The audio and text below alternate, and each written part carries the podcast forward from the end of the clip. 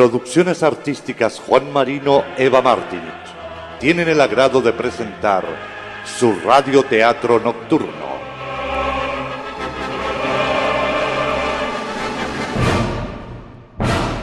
El siniestro Doctor Mortis.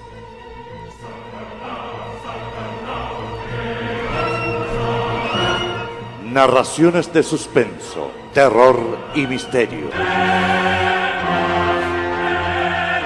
Idea, libretos, narración y dirección, Juan Marino.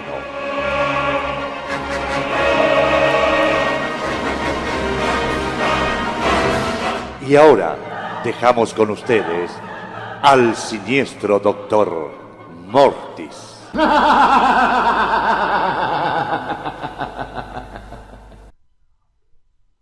Bienvenidos a una nueva edición del Club de Lectura de Cuarto Mundo, lugar donde integrantes de cuartomundo.cl nos juntamos semana a semana a comentar un cómic recomendado por uno de nosotros. En esta ocasión, la lectura es Mortis, Eterno Retorno, de Miguel Ferrada e Italo Ahumada, publicada originalmente por Arcano Cuarto en un revival del clásico horror de Juan Merino. Quien hizo la recomendación de la lectura de Mortis de esta semana eh, fue JP Armstrong, así que por favor, Así como voy a dar una ronda de presentación y después JP, por favor, danos tu impresión de por qué recomendaste Mortis. Felipe Toro, bienvenido. Buenas noches.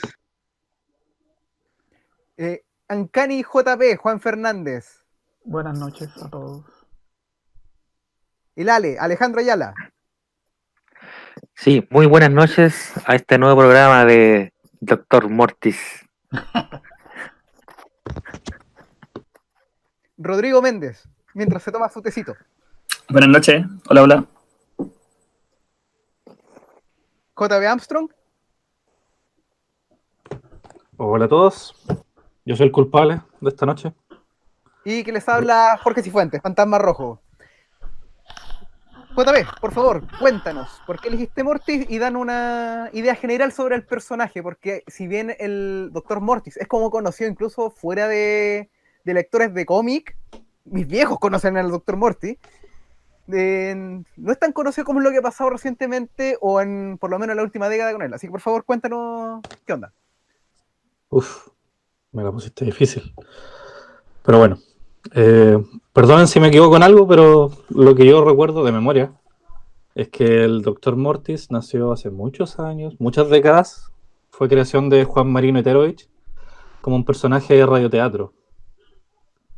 Y su éxito en, el radioteatro lo permitió dar el salto a las viñetas, que tuvo muchas, muchos números, más de 100, más, probablemente más de 200. Y eso significa que estuvo por muchos años en el inconsciente colectivo de Chile. Eh, lamentablemente, como todos los cómics, llegan a su fin. Y bueno, primero hablemos un poquito de del personaje, que en verdad no, hay como un personaje como tal, sino que muchas veces era algo así como una historia antológica que se presentaba en, estas historias de algún personaje X misterioso que terminaba llamándose Mortis, o que era un anagrama de Mortis como Miguel Ortiz, eh, y que básicamente eran como historias de un poco de misterio, terror, incluso ciencia ficción. Es bastante variado el abanico de, historias y temáticas que aborda. Y bueno, damos el salto al año 2000. Bueno, esto salió publicado el 2010, pero me parece que el proyecto empezó antes en, en una plataforma digital del proyecto de Miguel Ángel Ferrada, Carlos Reyes y Felipe Benavides de rescatar al personaje Mortis y empezar a crear nuevas historias en formato digital con una cantidad limitada de páginas. Eh, er, creo que eran 12 o una cosa así, algo bien cortito, con distintos, con distintos artistas acompañando a estos tres guionistas, donde iban contando eh, ciertas historias basadas en la mitología de Mortis. Lo interesante de esto es que estos tres autores hicieron algo así como una revisión histórica de todo lo que se había publicado de Mortis en, las viñetas. Y me imagino que también en, en, en los radioteatros, tomándose la inspiración de todo eso, y como que hicieron lo que hoy en día vemos hacer, no sé, pues a, a Alan Moore o a Grant Morrison, que es como destilar toda esta, esta mitología, esta historia, estos distintos elementos que se van eh, presentando originalmente, muchas veces inconexos, que, no sé, pues coincidían en un, en, en un elemento X pequeñito, que, que estos autores lo, lo extrapolaban a algo como parte de una mitología planeada y muy elaborada que es bastante entretenido leyéndolo en, perspectiva. Y a través de esta base fueron desarrollando este mundo de Mortis, donde hay muchos acólitos, hay como una guerra de facciones entre el, no sé si necesariamente el bien y el mal, sino más bien como la vida y la muerte. Y ese, esa serie de, de historias preparaban el contexto que se terminó publicando bajo el nombre In Absentia Mortis, que es en la ausencia de Mortis, ya que se supone que el personaje había sido capturado y estaba encerrado y sus acólitos y seguidores estaban rondando el mundo, que es lo que se ve en las páginas de In Absentia, y ahí damos el salto a lo que nos convoca hoy en día, hoy día que era Eterno Retorno, que narra, como bien indica el, título, el regreso de Mortis en Gloria y Majestad. Eh, ahora, como decía la, en, en Absentia, son muchas historias cortitas de ocho páginas, como bien me sopló Felipe Toro. Gracias. Y en cambio aquí es una historia eh, unitaria de solamente una dupla de autores, que es Miguel Ángel Ferrá y Italuma en, en los dibujos. Eh, por lo tanto, tiene mucho más espacio para respirar, para desarrollarse y como que toma elementos de todo esto que se desarrolló antes en In Absentia, distintos personajes claves, distintos elementos claves para llegar a la, cúspide que es el, retorno de Mortis. Y después ya damos un salto a, a, lo que se denomina In Nomine Mortis, que es el mundo con el regreso de Mortis, por eso ya es para otra conversación. Y eso, para dar un contexto, más o menos, la edición en papel me parece que bueno, Inabsente se financió con el fondo del libro, si no me equivoco. Salieron eh, tres fanzines. Y después de Eterno Retorno fue editado por Arcano Cuarto como un cómic de, de 120 y tantas páginas en total. Eso, por ahora. Le doy el pase a alguien más. Muchas gracias, JP. Voy a proponer, como lo hemos hecho en otras ocasiones, vamos, eh, de dar una, una, ronda de impresiones iniciales de, de, cada uno de los participantes y después que la conversación sea cruzada. Eh, Toripe, por favor, cuéntanos tus impresiones iniciales sobre Mortis. ¡Wow! Martillo. Eh, bueno, voy a dar un montón de anécdotas que van a ser bien relevantes, pero, pero es como mi historia de Mortis. Eh, bueno, esto yo lo leí el 2011, de hecho, cuando salió. Yo, yo no conocía a Morty ni de, ni de radioteatro ni, ni de cómic, la verdad.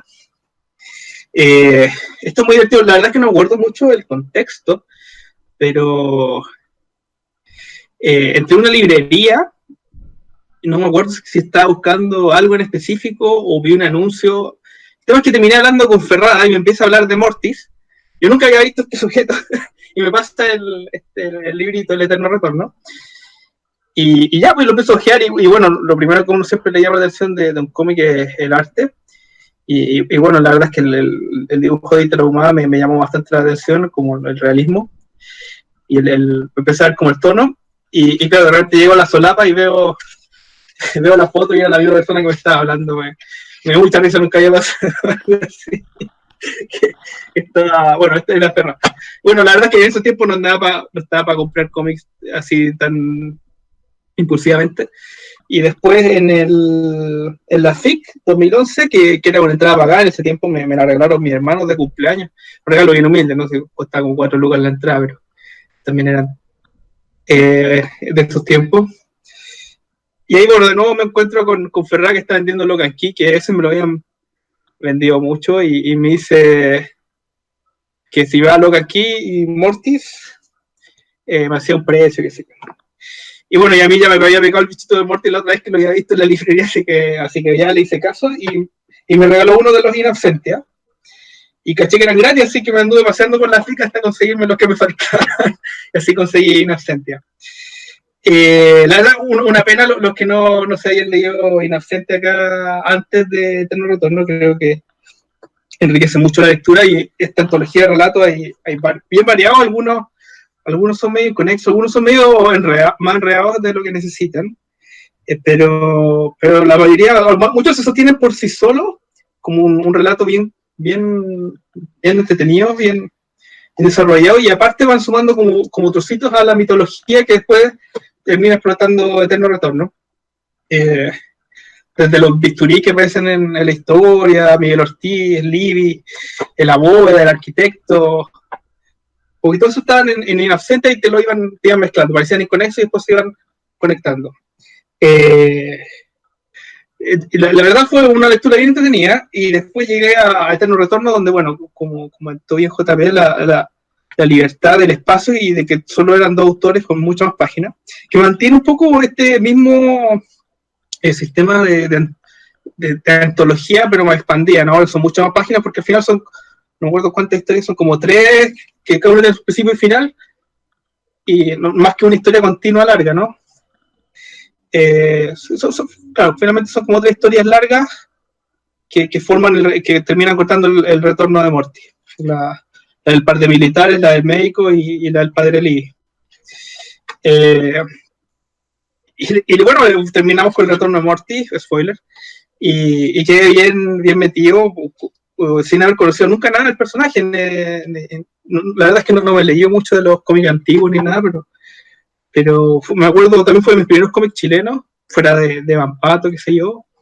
Eh, y, bueno, me quedó bien, conocí muchos autores también por in, in, in absentia, y, y tengo muy buen recuerdo de, de- de- la verdad de, de este Eterno Retorno, fue hace muchos años que no lo releía, eh, me siguió gustando, me, me gusta ese, ese espíritu que de repente estas explicaciones científico-místicas, eh, de, repente son, son bacanas y de repente se, se sobreexplican también, pero, pero son detalles, me, me gusta el tono general, eh, como la tragedia de cada relato también.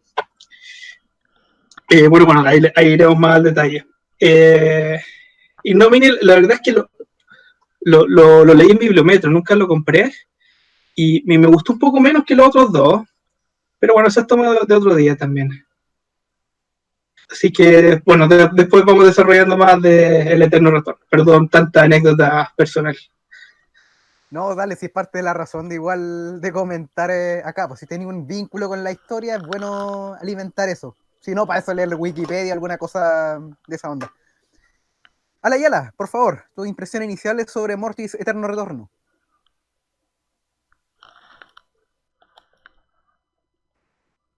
Eh, ahora sí, creo que en hablar, en hablar de Mortis también es hablar de, de otra época. O sea, para empezar es una época donde los radioteatros triunfaban y segundo donde triunfar significaba dar un salto al cómic.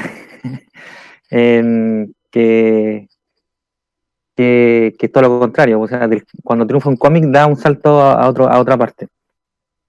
Esa anécdota y también en lo personal, claro, yo conocí a Mortis porque mi mamá hablaba de él. Mi mamá hablaba de él, que era un radio teatro que se escuchaba allá donde ella vivía, en, el campo, sin, sin, tele. Entonces la radio se escuchaba mucho y, recuerda que sobre, sobre este personaje.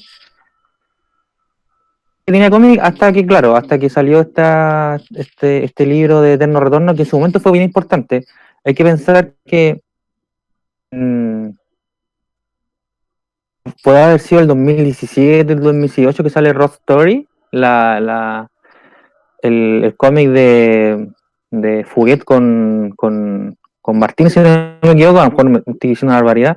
Y el, que, que esa novela gráfica fue editada por, por Alfaguara, en ese, en ese momento no, no era de, de Penguin, pero aún así era una editorial grande. Entonces comienza como toda esta onda del, del llamado boom del, boom del cómic nacional, que era como, nada, pues, editoriales grandes editando novelas gráficas. Y entre ellas aparece, claro, aparece la de Baradís también, la Policía del Karma, y aparece también, pues Eterno Retorno. Que de hecho, como era poquita la gente que igual hablaba de eso, pues si paquetamos cosas. Bueno, y, y, y vi en algún momento en la tele, porque también salía en la tele, eso también fue como, bien, bien raro. que, este cómic también se peleaba la gente hablando en ese tiempo la diferencia entre si era novela gráfica o era historieta, que no era lo mismo, que novela gráfica era como más, pulente, en cambio la historieta para niños, y, y, y, y ponían como ejemplo a esta, novela gráfica chilena, ¿cachai? Que no era esta idea como de, de o sea, era como que, como que el Doctor Mortis pasaba de ser cómic a novela gráfica, o sea, se graduaba un poco de su como, pasaba como a otro nivel. Para hablar un poco del relato en sí, eh, de- del eterno retorno. Ah, y, y sí leí yo, recuerdo, yo leí estos, los- los- estos tres tomos, los leí hace mucho tiempo en la biblioteca de, de Santiago, si no me equivoco. O tal vez la Biblioteca Nacional, no sé, en una de las dos. Y recuerdo, y ahora para esto leí lo- como lo, lo- la historia de- del primer tomo del Blanco, ¿cómo se llama? No me acuerdo el nombre. Que están liberados, que están en internet, son in- como in absentia. Unos relatos que están como que se pueden leer como forma gratuita en internet le- leí, leí para acordármela porque la verdad no me acordaba mucho. Y, y creo que me gustó retorno me gustó un poco más. En sí creo que claro tampoco que sea un- una lectura perfecta ni mucho menos. Interesante hablar de esto porque también creo que, que es como una pieza clave igual en la historia en la historieta nacional. Tanto el antiguo Doctor Mortis en, el, en la edad de oro del cómic chileno como este, este nuevo eterno retorno, en, que un poco resucita esta, esta, este, este personaje muerto, eh, literalmente y también simbólicamente, y coincide con el, con, con el boom de la, o, no, si se le quiere llamar así, de la historia chilena. Y también interesante hablarlo ahora, ¿no? Ahora que tanto se habla sobre el retorno, cada cierto tiempo nos están hablando que vamos a retornar a la normalidad. Divertido leer un cómic que se llame Eterno Retorno. Eso serían mis primeras impresiones. Muchas gracias, Ale. Ancani, por favor, danos tu comentario sobre, sobre Mortis.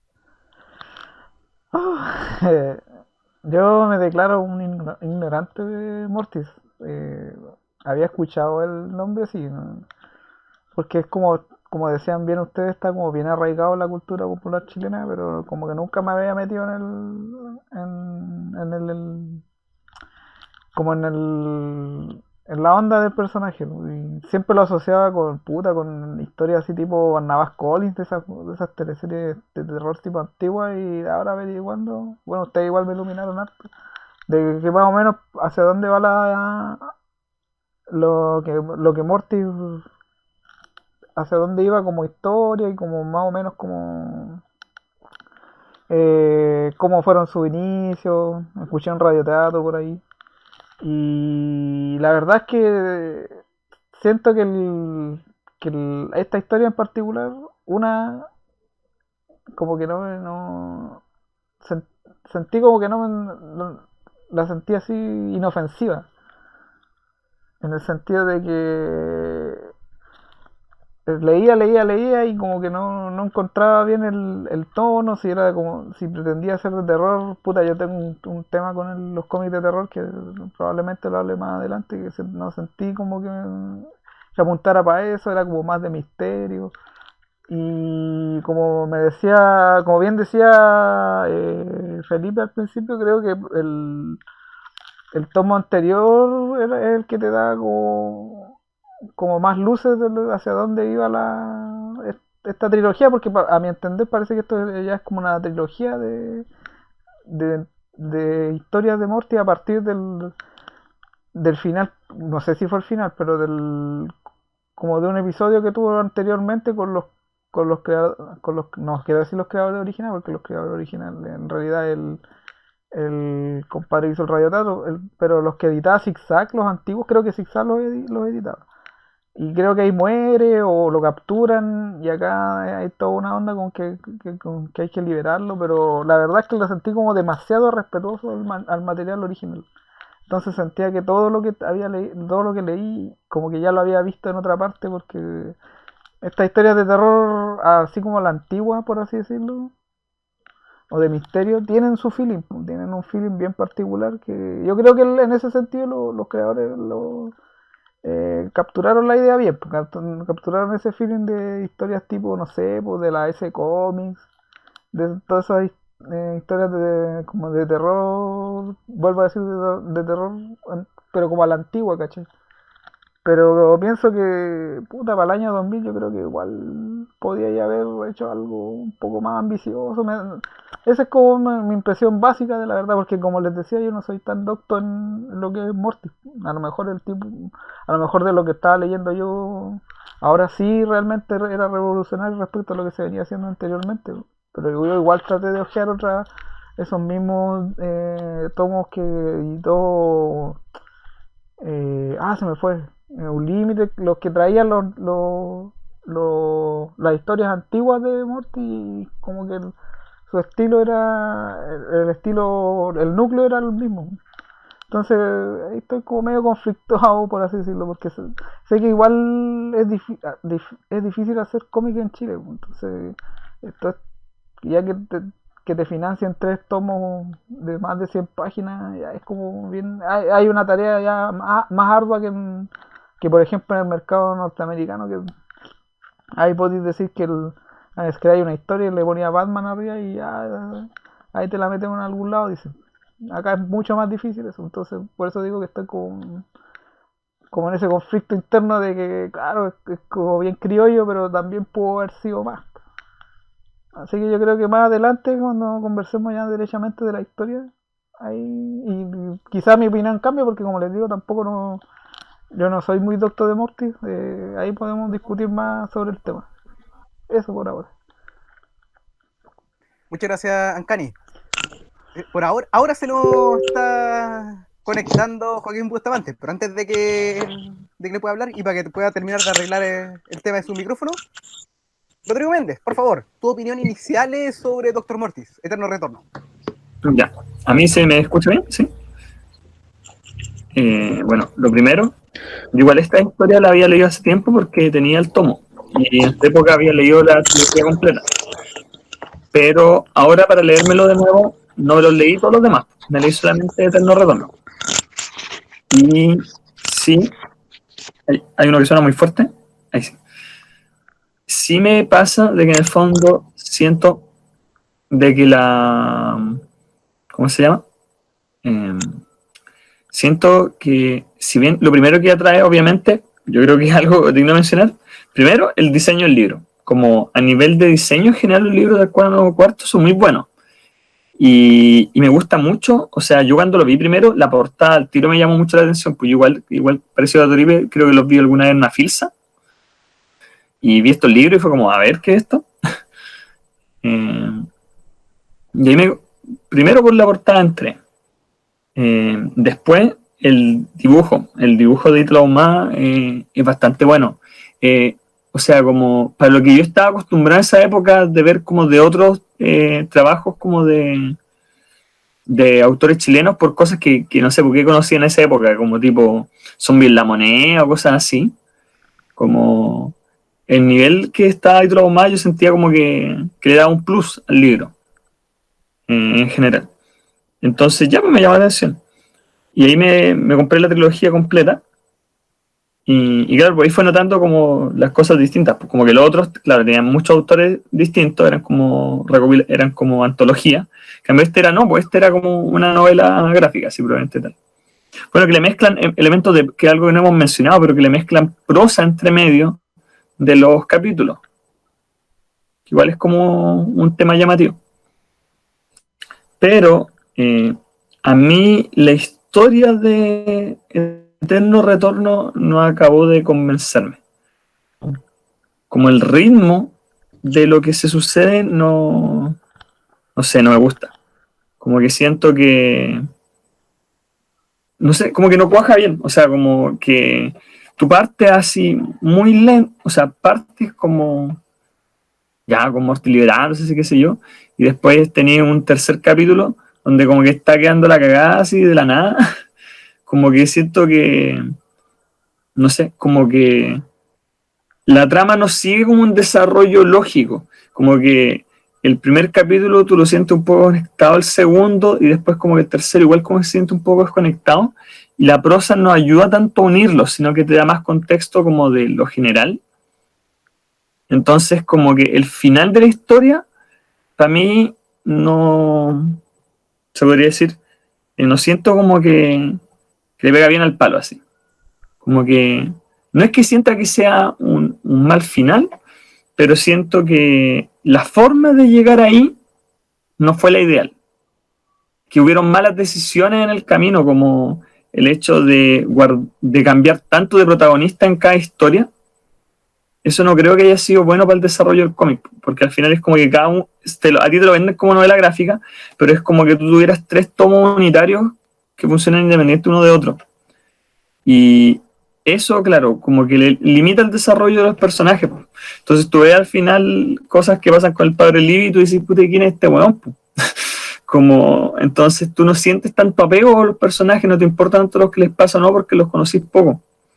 Entonces, eh, dentro de todo, no encuentro que sea un mal libro. Yo creo que es de como de los primeros libros de narrativa gráfica chilena que me gustó, pero siento que hay muchas cosas que se podrían haber hecho mejor. Eso, mi primera impresión. Muchas gracias, Rodrigo. Mi com- ex compañero de radio hasta que termine todo esto, que se conectó al medio. Joaquín Bustamante, por favor, cuéntanos tus impresiones sobre Doctor Muerte y Eterno Retorno. Considerando que llegué a la mitad, eh, no sé qué tanto puedo agregar aparte de lo que ya dijeron mis compañeros. Eh, en todo caso, ¿ah? no te preocupes. Partimos recién, esta es la tanda como de impresiones in- iniciales, así que llegaste justo a tiempo. Mira, no sé qué tanto puedo decir de Eterno Retorno considerando el, el- el hito que es. Eh, no sé si sea el proceso culmine o cuál. Me cuesta elegir bien cuál de los tres me gusta más considerando que eh, costó terminarlo, pero más que nada por cosas de tiempo. Y, y Nómina igual me gustó harto, entonces eh, es complicado pensar, yo lo estuve buscando harto los libros, pero Eterno Retorno yo, yo creo que tiene que ser un favorito. Eh, no aguanto la calidad de arte que tiene Italo Uma, no es una cuestión, me, me supera. Y no hablo solamente de las historias que he visto ahora en Mortis, en Eterno Retorno, sino en su trabajo en general. Tiene una capacidad de, de contar la historia sin texto al momento de generar los trazos, cómo da sombra, eh, cómo le da un escenario y cómo plantea el escenario que quiere compartir a, medida que va eh, sumándose con el con la historia. Eh, yo sí le entiendo un poco lo que dice Rodrigo, pero es lo que me gusta también del libro y que, bueno, más que, no, más que me gusta, sino que es como darle un poco la razón a Ferrada, que Ferrada es, eh, le gusta eso de poner texto entre medio, entonces, claro, tiene narrativa entre medio que igual te complementa, igual apoya, genera un contexto, genera un, un ambiente.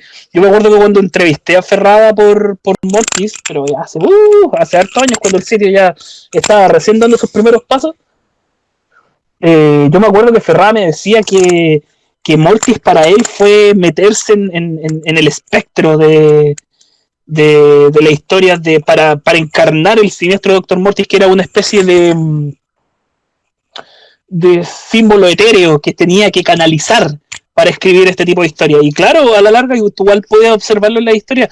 Sí siento que algunas son inconexas con otras, pero eh, en ese sentido, sabéis que no, no puedo parar de mirar el- la calidad de arte de Ítalo. No, Eh, eh, no, no- es que se nota a, a leguas que es loco de arquitecto. Leguas, así, a lo lejos. Onda, yo podría estar leyendo esta cuestión eh, con la vaguada costera a las 8 de la mañana y niebla, y aún cacharía que, que Ítalo. ¿cachai? Eh, es algo que cuesta, cuesta analizar. Porque de verdad creo que uno de los mejores. Eh, ¿Cómo decirlo? Em, es, lo mejor, es uno de los mejores lo que hace, haciendo un poco guiño al- al típico dicho de Wolverine. Eso. Me cuesta un poco más, eh, me cuesta ponerlo en palabras porque, insisto, como llegué a la mitad, no sé qué han dicho, pero estoy seguro que lo que dije algo complementa un poco de todas las nociones que hemos analizado.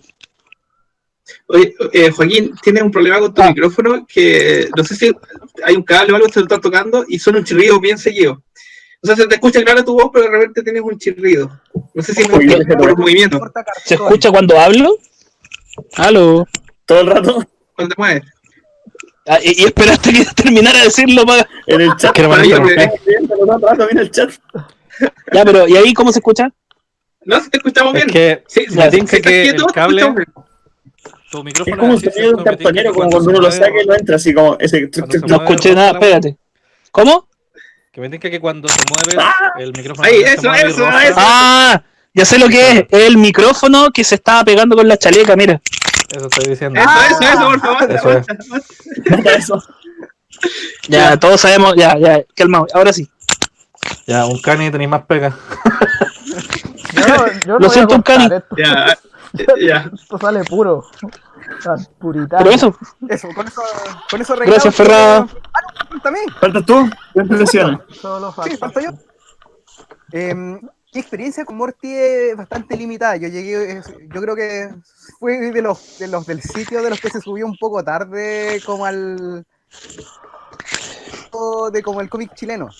De hecho, mi primera apro- aproximación con Morty fue en la FIC del año 2019 que compré los dos primeros tomos que Arcano Cuarto reeditó del material antiguo. Y de los nuevos no, no podía encontrar ninguno. Sirvió suficiente como para hacerme la, la- idea del personaje y, y en esta historia antigua veo lo que... eh, entiendo el revival. Habiendo leído, por ejemplo, estas historias seminales del personaje, entiendo qué es lo que se trató de hacer. Entiendo que tal como lo decía mm, Ancani, el, el material, el nuevo, es, muy respetuoso de la forma antigua en que se hacía en la historia. De hecho, la, la historia es como de, estos tomos de Arcono Cuarto, que eh, van rotando por lo general en, en personaje. Por ejemplo, un, personaje, no sé, pues, puede tener esta relevancia en dos números, pero de ahí se murió y toma la batuta alguien más. Entonces, igual entiendo que es parte de la dinámica. Pero tal como mencionaba, creo que, creo que era Ancani, no me acuerdo si fue Ancani o fue Rodrigo, conlleva el problema que cuando lo tratáis de hacer como en una historia única, en vez de como entrega segmentada, produce un, como el que tenga haya problemas para perseguir un personaje en específico. Entiendo el por qué ocurre, entiendo que es por un tema de diseño, de, de por qué hacen la franquicia, que es, es como su origen, pero sí da para como entender un, un poco de que es problemático. Fuera de eso, eh, Eterno Retorno me gustó, me gustó también con parte como por las cosas que también que decía Felipe, que esa como esa explicación entre mística mezclados con ciencia y que y como que está reforzado por, la, por las secciones en prosa de eso, por lo menos a, a- mí me gustó harto, me gustó como que, eh, que se le hiciera como una lógica de tiene, pero que se tratara de como de agarrar eso, de conceptualizarlo, de lo mismo, por ejemplo, el tema de, de Mortis, el que, se eh, que la que de por qué eh, la presencia física de Morty tiene ciertas características físicas, pero no solamente como por un tema de diseño, sino que lo recontextualiza. Y eso es una cosa como que ya se podía ver como en la historia antigua y, también y ver que se respetó y traerlo acá para las historias nuevas, eh, me parece como, bueno, eh, también me llamó la atención el dibujo de Ítalo Ahumada. Eh, a pesar de como que a nivel de tonos eh, es súper básico porque eh, Mortis es un cómic en blanco y negro. Entonces juega con el tema como del, del difuminado, de, de un, ti- de un tipo de trazo bien, bien especial, bien poco habitual.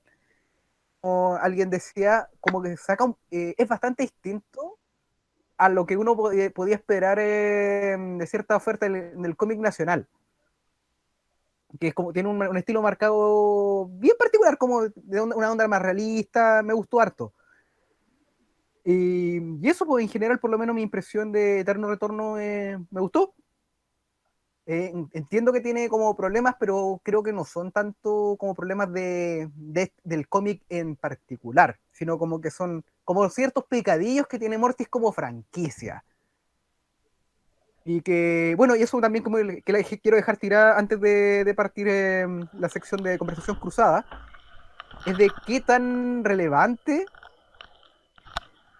de qué tan respetuoso un revival o un remake respecto de, de una, una obra antigua. está bien como que se lo que ahora, como que se respeta mucho la onda, o, tendrían que, eh, o que es mejor tratar de como de tomar la fórmula, modernizarla un poco más y tomar un poco más de riesgo. Así que eso, centrándolo en Mortis, así como dejo, abro la conversación para que comentemos.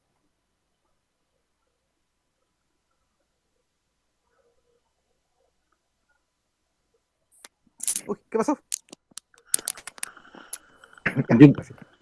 Yo- creo que, o sea, si bien como que soné un poco negativo en mi impresión inicial quizá, eh, yo debo decir que la temática y eso a mí me gustó mucho, como el tema de, a mí me gustan harto los cómics de horror y claro, si bien como pueden ser algunas historias más de misterio, sí se siente el, yo sí le siento como eh, el, toda la ambientación de, de terror así medio gótico a, a Mortis. Eh, y en general, por eso, eh, esa parte me gusta y me gusta el lenguaje que tiene como, eh, como decía, el lenguaje eh, visual de Ítalo Ahumada lo encuentro muy bueno. Eh, si lo que al final como que me incomoda un poco es como el ritmo nomás de la historia. No encuentro que sea una mala historia, me molesta un poco la forma en que está contada. Pero fuera de eso, igual encuentro que es de los... Si bien no he leído mucho cómic chileno, es como de los que siento que, no sé, que más me, me ha interesado en ese, en ese estilo, en ese sentido.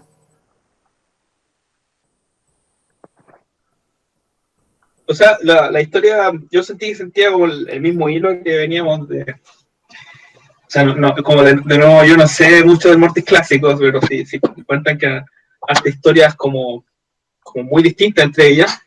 Y, y, bueno, el, el va así, pues son un montón de, de, de historias de, ocho páginas que, que juntas van formando como, van dirigiéndose hacia este retorno y, y, este eterno retorno, al final sigue esa misma línea, ¿no?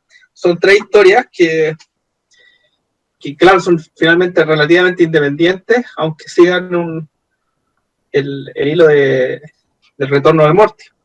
Y, y, claro, un poco alguien que llega directo a Eterno Retorno eh, se pierde muchas cosas, por ejemplo, lo mismo que decías tú, que, que, que, que apego va a tener con el padre Libby, que pro, pro, probablemente es de los cómics antiguos también, pues yo, como digo, no los conozco, eh, pero claro, salía mucho en Inacencia, ¿no? Está tanto presente como muy nombrado. Y, y, y de nuevo siento que la experiencia completa es eh, leyendo Inacente. Entonces, un poco sea, viniendo de, ese hilo, llegar aquí a tres relatos, como, como principio y fin cada uno, pero que juntos van dirigiéndose hacia el, el retorno, eh, para mí se sintió súper natural, pero un poco porque venía en esa onda. Y, y de nuevo, viéndola de forma independiente, eh, claro, entiendo que, que, se sienta raro. Quizás veníamos medio descontextualizados. Bueno, en ese sentido hay que asumir que ellos lo venden como tomo dos. O sea, lo venden como. No te lo venden como que es como un libro así casi que. que fuera solo sí. así en un espacio claro. infinito. Claro, como autocontenido. Uh -huh. Aunque no es que sea, pero aunque, aunque haya sido así, no me costó por lo menos entenderlo. Por ejemplo, como les dijo, mi acercamiento con el Mortis moderno fue con esto. Uh -huh. Fue con el Eterno Retorno. Pero me bastó con, con estas historias antiguas de, de, los dos tomos que tengo de publicado por Arcano, Arcano Cuarto. Y, y por ahí me puede acercar a Mortis y puede entrar de cabeza y nomine, digo, nada que ver en nomine a Eterno Retorno. Y, y, por lo menos eh, entendí bastante de cómo qué iba. Y eso por también es lo que mencionaba antes, como se encarna bastante bien como elementos que ya estaban en la historia clásica del personaje y en la forma y que lo narraron ahora también como, como una forma encarnada. Y, entiendo igual un poco la lógica de eso, así como de que todo, el, eh, por lo menos este cómic en particular, juega harto con esa idea, de, de, de tomar una idea y bajarla. Entonces, tal, también como lo decía el Joaquín, de, las cosas que ha hablado Miguel Ferrada al respecto, y, que desde un punto de vista creativo y desde un punto de vista plasmado en el papel, hay harto como de eso, de como de tomar una idea, de bajarla, de cómo es el camino para tomar una idea que uno tiene un concepto y la bajáis, y le dais forma. En este caso, cómo la lleváis a un tomito.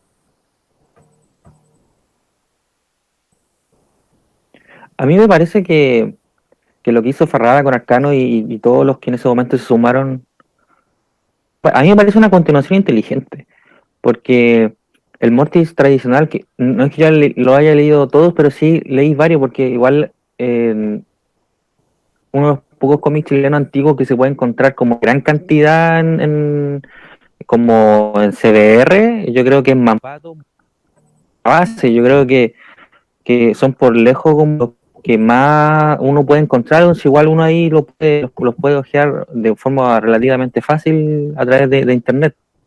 De hecho, probablemente son como los- las historietas chilenas deben ser como de largo aliento más famosas.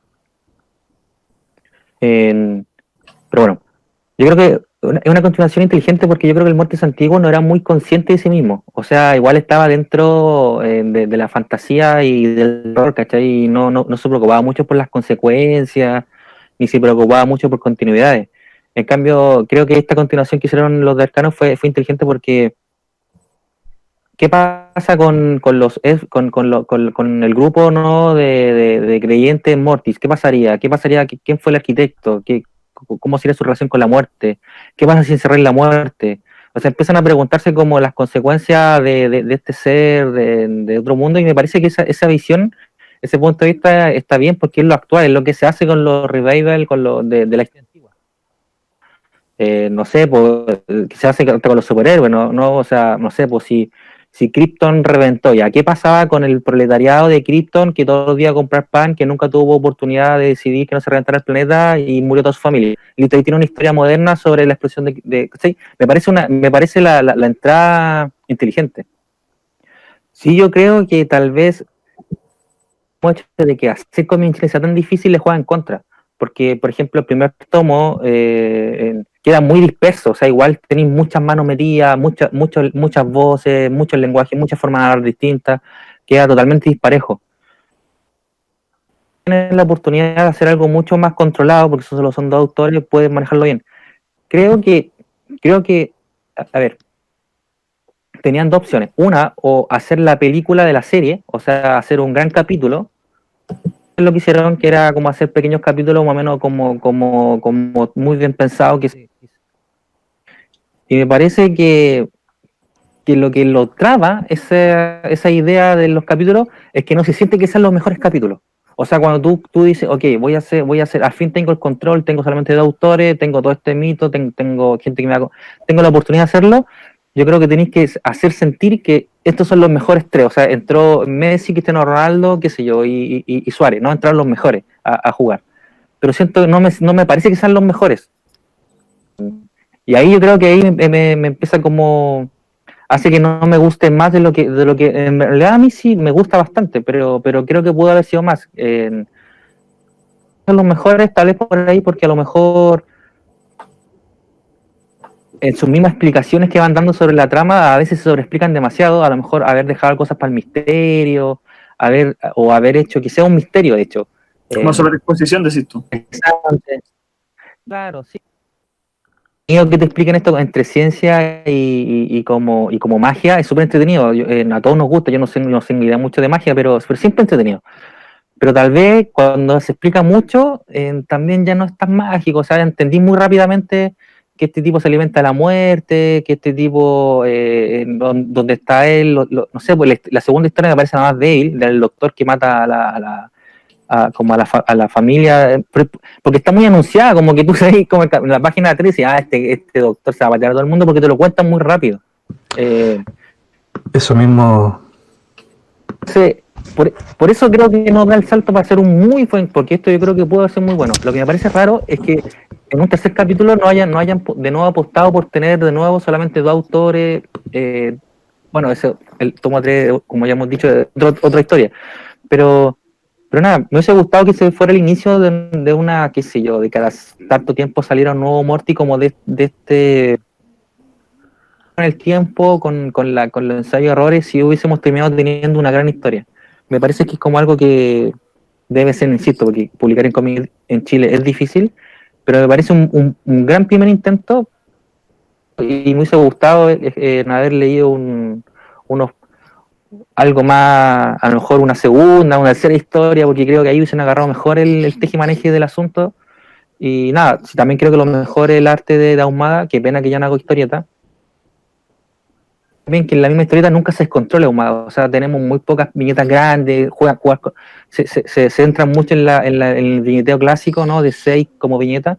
A lo mejor haber, en haber, en haber permitido que, que- que el autor, no sé, pues se pegara alguna, alguna una locura hubiese sido entretenido. Porque, porque sí, el arte de Ahumada creo que es muy, muy entrete. Sí, algo, un- un la primera historia sí me parece algo que me complicó la primera que lo leí, me volvió a complicar ahora, que los dos personajes principales se parecen demasiado. Eh, se te confunden caleta. De hecho, eh, porque lo, lo leí en, en solo hoy día y, y tuve que regresar porque se me olvidaba quién era quién y esos son, son errores de diseño y que alejan un poco y hacen difícil lectura. Eh, que no pase eso. Entonces ahí igual hay el tema de narrativa, que insisto, que a lo mejor en una segunda oportunidad, en una tercera oportunidad lo hubiesen afinado y hubiese quedado algo mucho mejor de lo bueno que es, pero al siguiente nivel. ¿Tú le dices por el Doctor Río y por el, el otro? ¿O El- la primera historia de los militares. La primera historia. militares? ¿Qué? Ya. Que, que me pasó lo mismo también, de hecho no, no estaba seguro quién era el, el que está encerrado, quién era el nuevo, quién era el viejo. Este milico.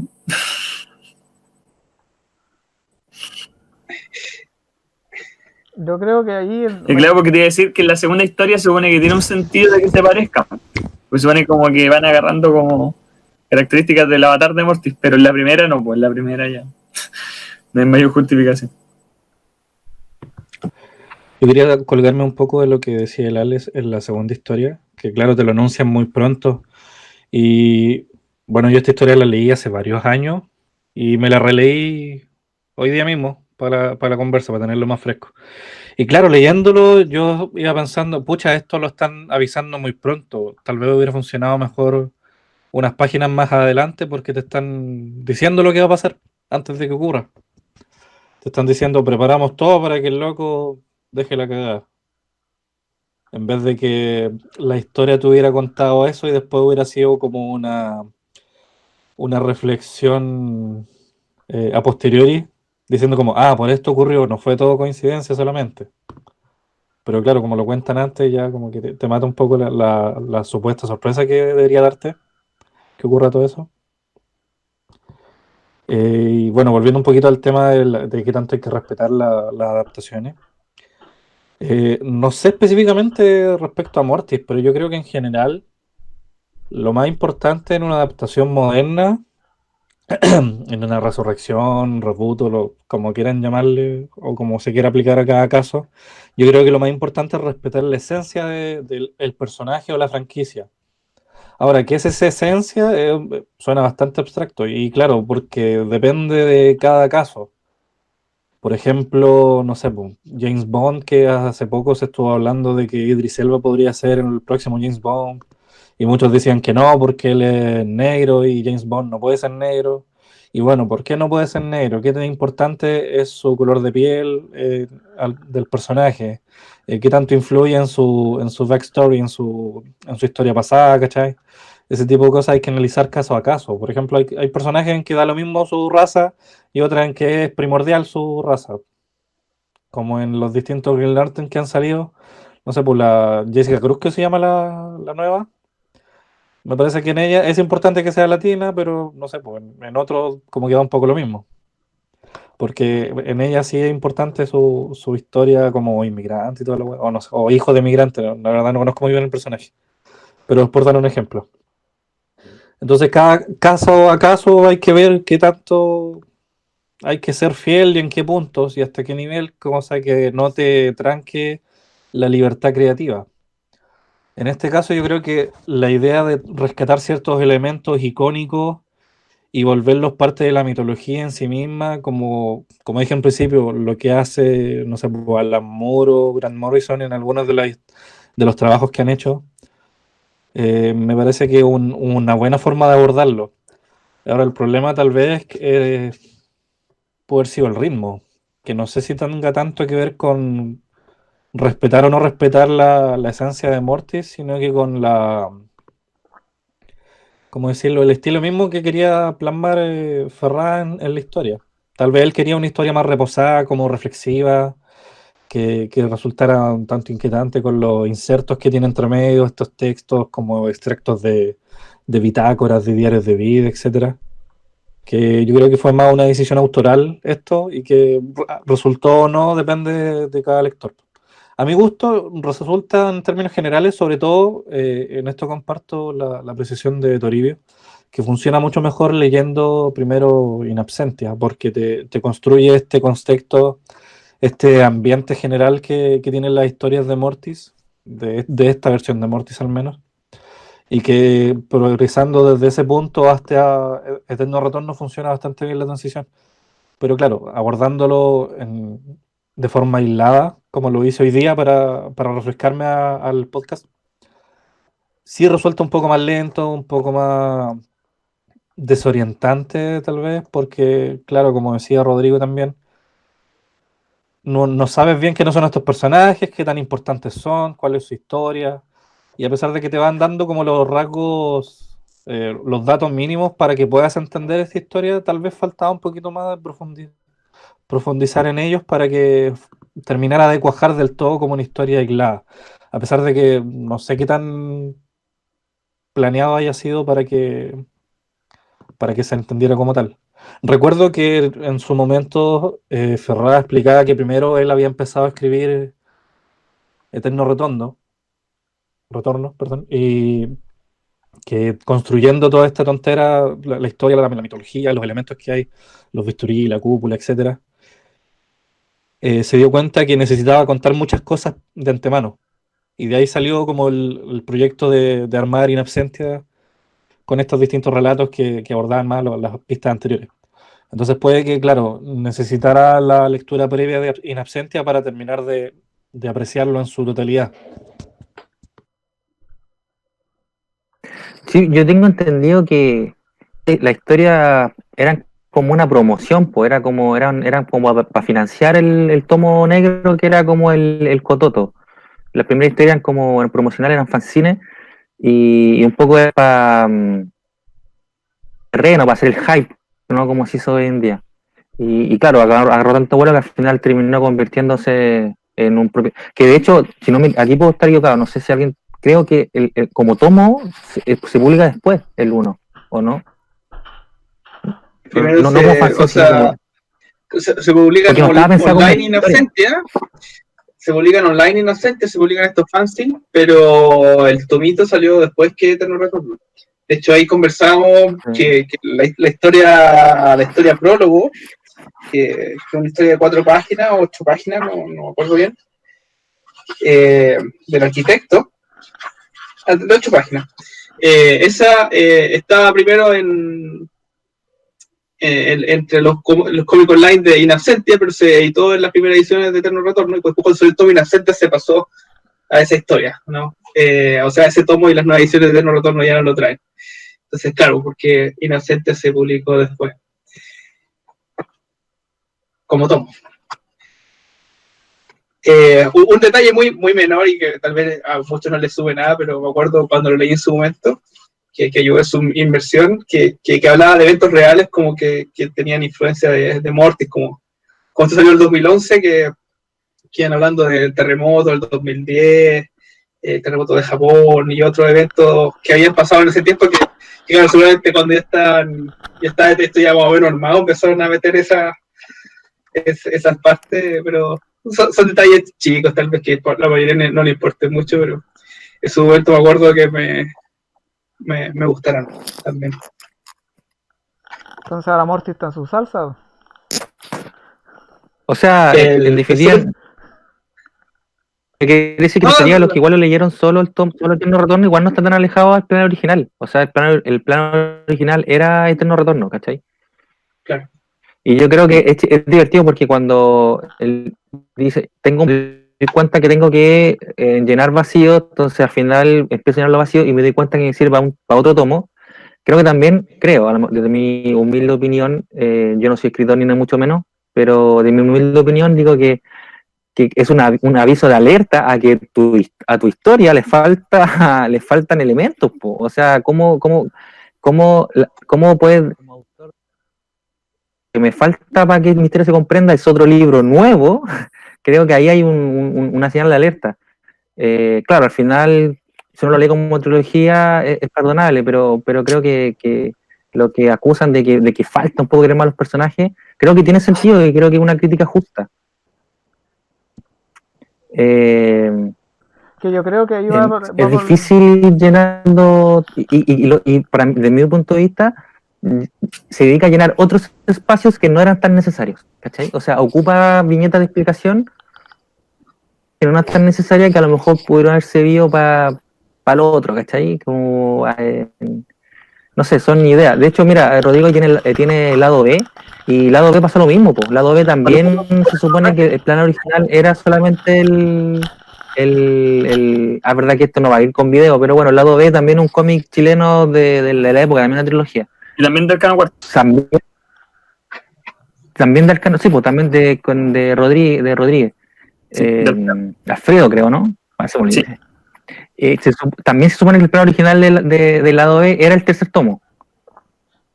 Como a decir, chuta, falta, falta tema aquí, y, y al final le, le nace- le nacen dos tomos. O sea, parece ser que igual mm, era la época igual, po. En, recién se estaban haciendo novelas gráficas como, como, como gruesa en Chile y, y, y mucho que, experimentar y, y ensayo y error. Pero Yo- una vez fue una entrevista con Rodríguez y él contó de que él tenía la idea del libro 3 eh, así hace años, ¿cachai? La tenía como guardada en un cajón porque también eh, no se la querían publicar, po, porque le decían como que, oye, pero esto le falta, como que tenía un mundo aquí que estáis presentando, qué sé yo, pero esto de dónde viene, ¿cachai? ¿De dónde? Y ahí luego también sacó la idea de empezar como a, a subir, y lo subieron como webcomic primero, lo subieron en internet, gratis, ¿cachai? lo, todo lo que vendría siendo las historias de la OB. Y después todas esas historias, claro, las recompilaron, las sacaron como un libro y les pusieron material extra. ¿sí? Les pusieron más historia, eh, eh, prosa que lo, un entremedio, qué sé yo. Y, y sacaron este libro, que a mí me gusta bastante. entre. Eh, pero eso, me da risa que claro que haya pasado lo mismo con la misma editorial. Como, mira, tenemos este proyecto, pero puta, ya sabéis que hay pocas lucas. Y ya, sácate, engancha a la gente primero con esta cuestión en internet gratis. Cuando ya tengáis como una fanbase armada, preséntale el proyecto, así, pum. Y, y por lo menos a los locos en general les resultó, po, o sea, no sé qué tan exitoso habrá sido Sí, en términos del libro, pero yo creo que no se fueron a la quiebra en ese momento, entonces mal no les tiene que haber ido con la, con la estrategia. ¿Cachai? O sea, Eterno Es Retorno tuvo varias es ediciones, así que es eso, verdad que eso te dice que, que la estrategia funcionó. Esto igual, po. Estos los de la OB igual tuvieron varias ediciones. Yo tengo la primera que viene con unas cartitas y unos elementos bacanes, extra, que después ya no pudieron sacar más, porque los locos ya no pillaron más cosas así. po. Por ejemplo, bueno, usan unos sobres postales, que son de una weá como de los 80, que eh, tienen como los bordes como azul con rojo, así como una cosita, que ellos dijeron que después no pillaron en ninguna parte del mundo más, y no pudieron seguir haciendo ediciones con, con eso, po, para la segunda o tercera edición. Tuvieron que cambiar con material. yo recuerdo en una FIC haber escuchado a, a- a Rodríguez. La segunda edición ya no estaban los sobres, se consiguieron los sobres y redibujaron las viñetas donde aparecía el sobre. Eh, se pareciera en al, como al, al- al nuevo, ¿cachai? Igual- y bueno, cariño hay. Sí, pues, cariño en estos tomos hay, se nota caleta. Sí, no- en, en mi crítica no es, no es como al descuido, todo lo contrario. Es que a lo mejor faltaba, eh, en, en el caso de Eterno Retorno, a lo mejor ajustar algunas piezas. Pero bueno, de hecho han pasado estos años. ojalá algún día, yo sé que ahora igual, si no me equivoco, eh, está en otros proyectos, qué sé yo. Pero, pero me gustaría que alguien, ojalá alguien tomara nuevamente a Mortis y, ¿no? volviera con- como siempre debe volver este personaje. Pues hay un, hay un proyecto ah, hay un proyecto actual de, de Ferrara que como este año son los 75 años de, de Morty eh, que quería sacar una revista Eh, de hecho lo he estado publicitando Ah, harto en, en- en- en la, en la fanpage así que sí, si te metes ahí a, a Morty vaya a ver no, creo, que todavía no, no se puede comprar la suscripción pero, pero sí se, está anunciada De nuevo como antología, claro sí como antología Carlos, que yo sigo. Ah, pues me hubiese gustado que se tiraran una novela con otra, una novela gráfica. Pero bueno.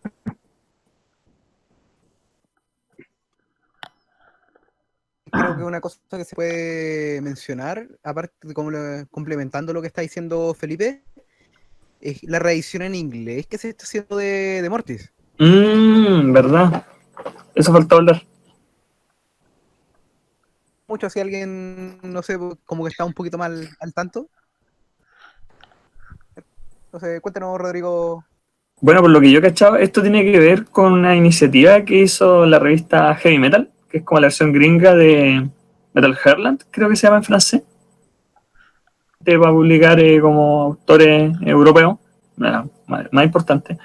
Y en el fondo ellos sacaron como un imprint, una nueva línea dentro de su versión norteamericana que se llama Virus. Y creo que en general está sacando eh, cómic eh, ya editado por editoriales latinoamericanas. Creo que hasta ahora lo que está viendo eran casi puros trabajos latinos. Eh, y claro, los, como que los licencian y los están trayendo como al mercado gringo. Entonces, eh, están sacando eh, diversas historias que ya están publicadas, pero las están editando en inglés. Y en el fondo, eh, lo que ha salido de, de Mortis es el primer tomo de esta historia, el de, lo- el de los milicos en la isla. Y es íntegro, o sea, está, está toda la parte que es cómic, está en la, en la revista. Y esto salió ahora recién, creo que salió publicado hace como tres semanas, una cosa así, ni siquiera un Sí, mes. sí, ahora pasó una o dos semanas, sí. Entonces, bueno, claro, no incluye las partes como de prosa que unen la historia, bueno, por lo menos hasta que nos vamos a ver hasta que salga el tomo 2, pero lo encuentro una opción interesante como para internacionalizar eh, esta historia.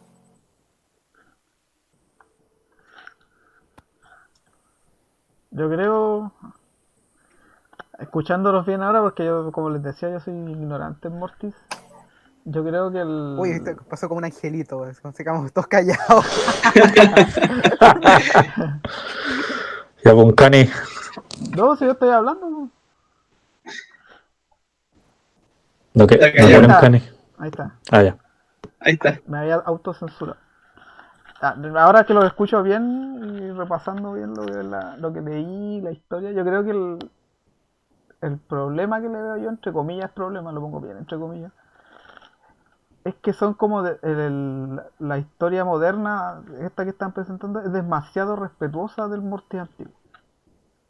En un sentido de que, como ustedes bien decían, puta, pues la, la segunda historia es como que se ve venir a dos kilómetros de lo que, lo que va a pasar al final. Y eso es porque las historias de Morty son antiguas. Y, so- y ese tipo de historias de terror, que yo encuentro que el terror es súper- sumamente difícil de hacer en, en cómic.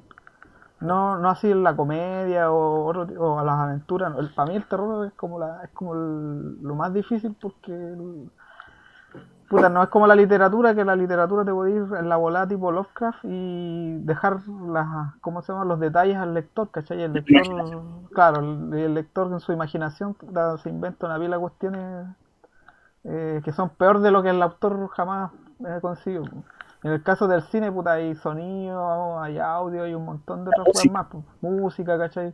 Ahora, claro que los buenos han ido por, como al, al lado oscuro y se- sencillamente en las películas de terror ahora te ponen un ruido fuerte nomás y tú saltáis nomás por porque es, un- es una reacción humana saltar ante un, ante un ruido fuerte. po.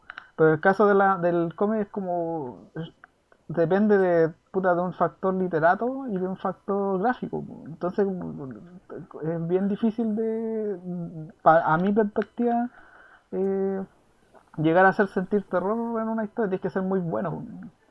Y en el caso de, de Mortis, puta, como decía, la segunda historia se siente como una historia bien antigua, así, de que, donde tú- todos los elementos ya están plantados y tú tenés que solamente ver cómo se van a desarrollar nomás. No hay mayores sorpresas porque, puta, esa- esas sorpresas se inventaron, no sé, para la dimensión desconocida, ¿cachai? Son- que al final había un giro y te, ah, tú entendías todo para atrás. Y yo creo que el, que por eso se siente como que, como dice bien el Ale, que como que le faltó, así, le faltó el, el, tramo final para llegar a la posta de forma holgada, porque como, como dicen bien ustedes, trata como de, de meter tantas cosas del Morty antiguo que de repente hay unas cosas que no se desarrollan bien, hay otras que como que no se No, no, no, no, tienen el peso que deberían tener. A mí también me pasó con el comentario que hace Lara, que en la primera historia de los militares, yo no, tuve que retroceder un poco para, para puta, distinguirlos bien, cuál era cuál en ciertos momentos de la historia. Y, ¿cómo se llama? Entonces el, el problema que le veo yo es que en, el plano general estos locos ya aman a Mortis y lo respetan demasiado. Al, momento de que, de que quieren aprovechar toda su mitología al máximo y como también está de la mano de que son puta te sacaste el loto cuando cuando pudiste publicar esta cuestión porque acá en Chile para publicar un libro que te presten plata es como puta es básicamente sacarse el, el loto porque está sumamente poco eh, poco cómo se llama tampoco el hábito de que el gobierno eh, financia este tipo de historias, los, los corfos se los pelean con uñas y dientes, y todos los, todos los fondos se los pelean y están puta, de antemano algunos ya pedidos. Entonces, puta, estos locos dijeron, ya aprovechemos al máximo. Entonces, yo hubiera preferido que, como bien decía JB, que, el- que tratar de extraer solamente la, la esencia de lo que era Mortis y, tratar de hacer una historia mm, quizá más, más moderna, quizá más compacta, porque entiendo que Mortis también tiene su, su ¿cómo se llama? su público cautivo, ¿cachai? Gente que seguramente escuchó el radio, los, los radioteatros, tienen los cómics, y seguramente lee esto, oh, es esto, esto era el Mortis que yo recordaba. Pero también hay te- tienen que haber un, un afán de que este mismo Mortis tiene que llegarle una- a, un, a un cabro de puta, de que está, no sé si aprendiendo a leer, porque igual hay desnudo, pero, pero ¿cómo se llama? No sé, a un público Claro. no.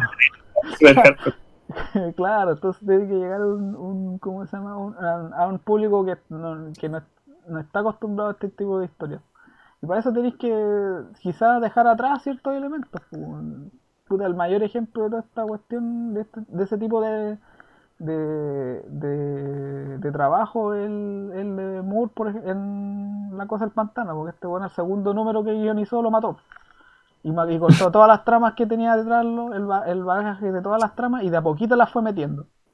Claro que Moore tenía la ventaja de que estaba trabajando para una editorial grande y puta, tenía 40 números para hacer eso. pu.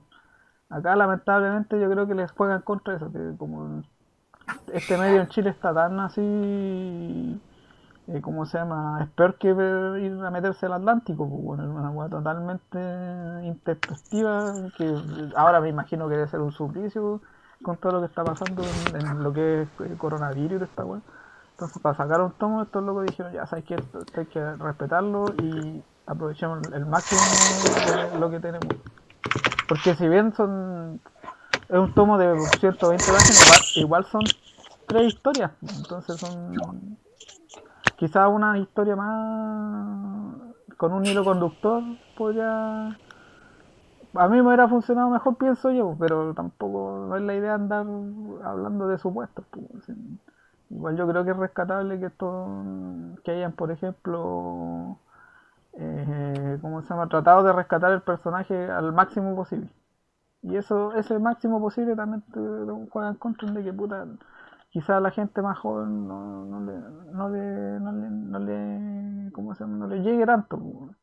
Pero como ustedes dicen también, quiz- quizás yo también estoy pecando de, de, ¿cómo se llama? de ignorante porque si, tam- si ya hay como tres ediciones de esta cuestión, igual vendieron. El problema es que ahora, como dice el, no sé quién lo dijo, que el, que cómo se llama que el- la continuación de estos eh, es demandada. Eso es lo, a eso quiero llegar. Que Morty se quedó para con esta reversión se quedó para como para, para cómo se llama para, seguir pidiendo más de este tipo de historia o quizás se quedó con el en el boom ese mal boom llamado del, del resurgimiento de la historia de chilena yo no sé no sabría leerlo bien porque no, no, me muevo tanto en eso en eso en esas ambientaciones Yo quería Eh, bueno, o sea, dale dale no, so- so- so- sobre la pregunta nomás, que bueno, dos años después salió el Innomine. Eh, y ahora, siete años después de eso, se está planteando lo de la revista, que, que parece que puede resultar. Eh, así que puede que sí haya haya quedado una set de más Morty. Puta, ojalá, porque Pero, pero bueno, ahora que yo encuentro que el y- personaje y- en sí tiene harto potencial. Pues, sí, ¿para qué Y, y- lo otro sobre el, el público que dices tú, Cooper Nuevo. eh, bueno, el, el 2011, para julio, yo tenía eh, 22 años y no conocía a Morty y la verdad me enganchó bastante, así que igual puede que, que, que un cabro igual le, le, le haya resultado esta, esta, esta edición. Pero, pero bueno. Pero 22 soy yo. es viejo, hombre. Un viejillo, pero un viejillo. No, no, es que yo me refiero más que nada al, al tema de, de preadolescencia, ¿cachai? Si yo no tengo atados que un cabro de, no sé, pues de, de 14, 15 años vea un par de desnudos y toda esa cuestión para ahora, para se mete internet y todo, todo es peor, ¿cachai? Pero porque ese cabro ahí como que, como que conecte con el con la historia y con los personajes y diga y, se le quedan y se le forme el hábito lector si igual eso es una gana pero yo, yo creo que el- a la larga puta yo hubiera preferido algo más osado una cosa así como no sé pues Morty ahora un virus de, de computador y el weón que se mete a la página se vuelve loco no sé cualquier cosa cualquier bola por mala que sea, pero más, más ¿cómo se llama? Con una vuelta de tuerca. No, no, no, tan, no tanto en su actual, sino como con una, una vuelta de tuerca en lo que es contar la historia, porque como decían ustedes, se sabe al tiro de lo que va a pasar. En las tres historias, yo creo que yo, acá en la primera, acá se va a liberar Mortis y eso es lo que pasa. En la segunda historia, acá Mortis va a dejar la embarrada y eso es lo que pasa. Y en la tercera historia, Mortis recupera su cuerpo y eso es lo que pasa. Entonces, eh, yo creo que esto es más personal, no creo que sea así como algo así fatal que no me, que me impida volver a leer el. Si igual me dejó interesado. El problema es que yo igual soy de regiones, caso- así que estoy hasta el pico con esa cosa. No, no puedo conseguir los tomos. En todo caso, lo que dice Ancani igual tiene como base, y lo bueno es que el cómic, por lo menos en este caso Eterno Retorno, deja como la puerta abierta, abre el potencial. El mismo cómic dice de como que- Mortis no está encerrado en, en una forma en específico. Puede ser un virus computador o, lo- que- tú queráis. En general, la idea de Mortis tiene, como está explicada en, este tomo, eh, Así que, no sé, pues. Así que, JP, ¿qué tenéis? Eh, yo quería hacer un, un pequeño apunte que me acordé de la nada. Que eh, de repente hice un paralelo ahora que conozco más cómic y todo. De que eso de que, que Mortis estuviera atrapado y después fuera liberado y como que el mundo cambiara, me recordó un poco a cómo empieza Sandman. No sé qué tanta inspiración habrá ahí. Sabemos que a, a Ferrara le gusta Gaiman, pero eh, no, no sé, es como una observación random que me acordé. Es que el Sandman igual era, Yo diver- quería, era divertido porque el, cuando alguien tenía atrapado un sueño y en ese, en ese universo nadie soñaba hasta que lo liberan. Claro. Acá hubiera sido interesante ver si, oye, ¿sabes que Morty está, Morty está atrapado, claro, y todos, todos somos eternos ahora? Y hay una sobrepoblación en, la, en, en el mundo y que la cagada. Eh, eh, Eso va, pasa en padre de familia. Una, una vez que, que Peter eh, de- de- de- deja, lesionar, de- deja lesionada a la muerte y nadie se muere. Oye, bajando al tiro el nivel. Ah, la historia de mierda que dijiste, dije, todo lo que No, casi el medio salto de Neil Gaiman a padre familia, weón. claro. Pero a- a- hasta los Simpsons pasó también una vez un especial de terror bien malo de los nuevos que, que Homero mata a la muerte ¿Cuándo y no son malos? Los primeros. Los de, los de terror, los primeros no eran malos. El del resplandor. Ya, pero dijiste que eran, era de los últimos. Todos son malos los de los últimos. Ajá. Ah, bueno. Bueno, es que en realidad, eh, considerando que es de la primera mitad de lo que lleva ahora, en realidad no sé si está nuevo en verdad, es como temporada 15, no sé. bueno, ya, nos desviamos mucho, perdón. Eh, Pues yo, Diga. hace rato estoy con un tema. Ah, ya, dale, juegue, Eh, juegue. quería comentar el. A ver, ahora sí. Eh, que un tema que habían mencionado, que es la dificultad de hacer el terror en cómic. Y yo creo que es un tema de discusión bastante interesante. Eh, Especialmente, yo que, pucha, eh, he tratado de leer hartos cómics de terror en el último tiempo, eh, en los últimos años. Y como tratar de ver así como... Porque eso es lo complicado. Uno cuando dice de repente, este es un buen cómic de terror, pero ¿por qué? ¿Qué es lo que hace distinto a otro cómic que en verdad te puede causar eh, una sensación de incomodidad? Y... Porque claro, eso es lo difícil, pues en general en las películas, por ejemplo, yo encuentro que se basa mucho en la música para generar el terror o en los efectos de sonido. Escucha una película de terror en mute y probablemente no te va a pasar nada. Así como, en verdad que nada. Eh, pero aquí en el cómic tú no tenías eso, no tienes ese elemento. Bueno, de repente el color, hay gente que lo considera como yo, que es como la banda sonora de una película, a veces el color, como que te da como el mood de una escena. Pero entonces yo empecé a pensar como, ¿cuáles son los cómics de terror que yo considero que en verdad dan cosas, pues, así como que, que no es solamente una historia interesante, sino que en verdad me dejan así como, ya, acá no está weá, porque acabo de ver. Siento que en general, en ese sentido, eh, los, no sé por qué será, pero en mi caso, para mi sensibilidad en general, siento que los autores japoneses son mucho más efectivos. Eh, estoy hablando, por ejemplo, de Junji Ito o de este one de Devilman, Gonagai, eh, que no sé si han leído alguna de esas cosas, pero que yo en verdad siento que como que es terror, terror, así como que en verdad que hay así traumado con la web que estás viendo. y te quedan así como dando vueltas. Y empecé a pensar, pues como qué elementos tiene esta historia que, que la hacen así en verdad ser eh, como marcarte. Eh, igual algunos autores, por ejemplo, los primeros cómics de Bernie Wright son cosas así como en la época así como de la primera cosa el pantano. Y, claro, siento que por lo menos para mí, como que la temática también importante y tú cómo la abordas. Como que tú tienes que, en general, yo siento que los cómics de terror cuando son efectivos, cuando tú sientes como que puede pasar algo, como que te, no sé, te, identificas, ¿cachai? O como que te podría pasar así. O que algo como, que algo cotidiano se transforma en algo macabro. No sé ustedes, o si es que han leído cómics de terror que en verdad como que lo hayan sentido así como de terror, o que le hayan generado esa sensación. Eh, yo no he leído demasiado de terror. Tengo uno de Junjito que lo compré en una oferta hace poco, no lo leí. Pero solo para seguirte la corriente, eh, de niño, bueno, mi viejo tenía una colección grande de Vampato. Y, y, me acuerdo de dos historias de terror que se me olvidó el autor, la verdad, que que una era de unos extraterrestres que agarraban un, o sea, unos astronautas que agarraban un, como uno, una muestra y salía como un virus y le iba matando uno a uno. Era bien sencillo, pero como el, dibujo y, las caras de terror que tenían, y, yo que estaba leyendo Mampato y entre medio me encontraba esta historia, me acuerdo, me, me, causaron como, como, como incomodidad y, y, terror, me transmitió de terror. Y hay una que era mucho más tonta, pero igual era terror, que era el mismo autor, que e, era casi divertido, que, un tipo que crea una máquina del tiempo y viajaba al futuro a ver cómo era y era todo desastre y lo único que habitaban eran moscas.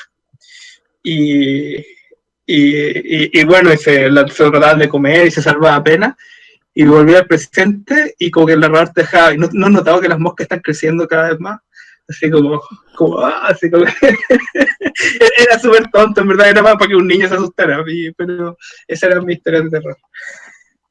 No, estoy muy de acuerdo contigo. O sea, claro, es que el terror para niños es otra cosa más difícil todavía, el terror para niños. Hay unas historias cortas de Rocket, eh, que también eran que también eran súper super terroríficas, como, igual como para niños. O sea, me recuerdo una donde llegaban unos astronautas y, y sacaban unas muestras y, empezaban a morir porque en el fondo el planeta que llegaron en realidad no era un planeta, era un, monstruo que habitaba como planeta. Y, y, yo recuerdo que sí me dio, me dio un poco miedo en, sabiendo que era igual como Rocket, también habían actos así. Ahora, dice Rodrigo, que es difícil asustar, eh, también lo que hice un cani con, con, el, con la historieta, es re difícil porque puedes hacer mucha trampa igual como, como el lector, puedes hacer mucha trampa igual, ¿cachai? desde saltarse página, qué sé yo. Yo recomiendo, yo sí recuerdo a un, a un autor que lo busqué ahora porque no me acordaba cómo se llama, que se llama eh, Thomas Ott. Una vez una de su historia, lo, puede, lo pueden googlear, Thomas Ott, con dos T, y ven los puros dibujos y ya cachan por qué da miedo. que sus historias son mudas. Y ¿Noche? lo trabaja con imágenes. Sí, TH Thomas, como Thomas, Thomas, debe ser es alemán, no sé, europeo, no sé. Thomas Ott, con dos T el Ott. Y, y claro, tiene toda razón Luisa Rodrigo, en realidad el cómic de terror tiene que ser con imágenes muy... eh, juega con esta idea de que eh, hay personajes que ven algo, dan la vuelta, dan vuelta a la página y veis algo que tú no quieres ver, ¿cachai? Algo, algo como, como, como, como algo que tú sabes, si doy vuelta a la página voy a ver algo, en, eh, no sé, desde algo de, no sé, alguien desmembrado caminando hasta algo que en el caso de Thomas Ott lo hace como con personas, ¿cachai? Como trabaja con la proporción humana. Y a mí si eso, esas imágenes, después yo cerraba el cómic y, y- y esa imagen quedaba en mi cabeza, ¿cachai? Como, eh, ¿por qué vi eso? Eh, y creo que esa es la forma de hacer, eh, eh, pero, pero es difícil, es difícil lograr eso en, en, en historieta. Eh, estamos en un mundo tan visual igual, eh, vemos tantas cosas, que es difícil como deja- apretar justo la tecla de, de- de mostrar cosas que, realmente terrorífico. Pero, pero sí es un tema, de hecho podríamos hablar eh, o cómics que no eran de terror, pero entre medio meten así como su, como pasa con la cosa del pantano, que de repente está leyendo una historia de amor y, y, y- de repente igual habían cosas que, que como que dejan pensando. Yo, por ejemplo, hay una secuencia de Mortis que me recuerda mucho a un manga de terror muy famoso, que es el capítulo final del que estamos viendo ahora, que es como ese donde están con una junta de repente como que a todos como que les da la weá y se empiezan a matar entre todos, porque Mortis como que se apodera de ellos. Y eso me recuerda mucho eh, a una escena de un manga muy famoso que se llama Devilman, que no sé si lo han escuchado, es del mismo creador que hizo Sí. Messenger Z, Cute Honey, eh, que es. Y ese loco, claro, en una la, la última, la de la que sale en Netflix. Sí, qué gran bola. La, la, bueno, Netflix, que es una gran bola. No, de es- Cry, una gran película, digámoslo. O en mini anime, así como ese capítulo. Bueno, la cosa es que hay una escena muy similar, que es como cuando se liberan los demonios y empiezan, a- es como la gente está haciendo un carrete y de repente un weón se pone a matar gente porque quiere que lleguen demonios. Entonces un weón agarra un- así como que quiere una botella y se pone a apuñalar gente en la fiesta así. Y como esa explosión de violencia hace que empiezan a llegar demonios, ¿cachai? Y como se empiezan a apoderar de todo, todos se empiezan a matar entre todos, así como con la weá que pillan. Y eso me recordó un poco ese como escena final del tomo de Mortis donde están como todos sacándose la chucha de combate y cosas así. Como que me acordé de eso, como, como una posición infernal así que, que en el fondo se manifiesta y, que es como caos solamente. Mm. Me gustó esa escena. Yo recuerdo de, de cómics que me hayan hecho sentir terror. Puta, casi ninguno. Me acuerdo, sí, uno. Tengo, sí, uno grabado. Es el de, la, el de las moscas que hablaba Felipe. Yo también haberlo leído cuando niño. Y también le ten- como que le agarré miedo a las moscas porque el, el dibujo de ese era, era bien particular porque las moscas no eran, eran gigantes y estaban súper bien detalladas y dibujadas, entonces de repente habían unos primeros planos a los ojos de la mosca eran horribles las weas, y el, el tipo se veía como se llama, era porque era un científico tipo Einstein así típico, con, con bata, eh, me acuerdo que era, era típico así científico, y, el, y las moscas como que, porque las moscas eran animales, pues no eran, y siempre me acordaba de la, de la mosca, la película de Cronenberg, cuando el- la mosca dice que los insectos no son no hay política de insectos. Los insectos son animales que van a te van a atacar si se sienten amenazados. Y esa es- y ese cómic me acuerdo que como que retrataba eso que lo que de repente veía las moscas el tipo ay vienen las moscas y, a mí me daba miedo cuando chico eso. y recuerdo que cuando adolescente eh, leí la cosa del pantano y yo encuentro que la cosa del pantano al principio era, era muy terrorífica. Pero en el buen sentido del terror por, eh, por ejemplo cuando el, Apoyo. cuando ¿cómo se llama el el puta le hacen la autopsia en Ah, no. sección de, de anatomía y hay toda una secuencia donde el, el- el- la cosa despertando se da cuenta de que, oye, yo no soy humano, siempre fui una planta. Y como que se enoja y empieza a buscar al científico. Y toda esa secuencia es bien terrorífica porque el científico sale corriendo y el, el robot lo sale persiguiendo. Y hay otro, hay otro número que no recuerdo cuál es, pero también es de los primeros de Moore.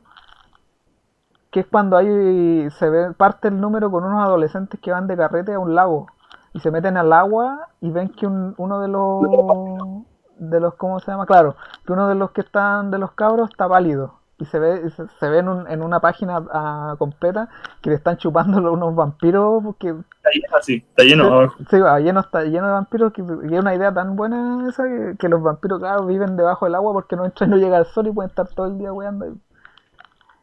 Y, y respecto No, al pero la manga, cosa del pantano, ah, perdón. no, dale, dale, para que hablemos de la es- cosa del pantano. Está ese número donde, donde van a la, a la convención de asesinos. No, para la convención de asesinos de Sandman.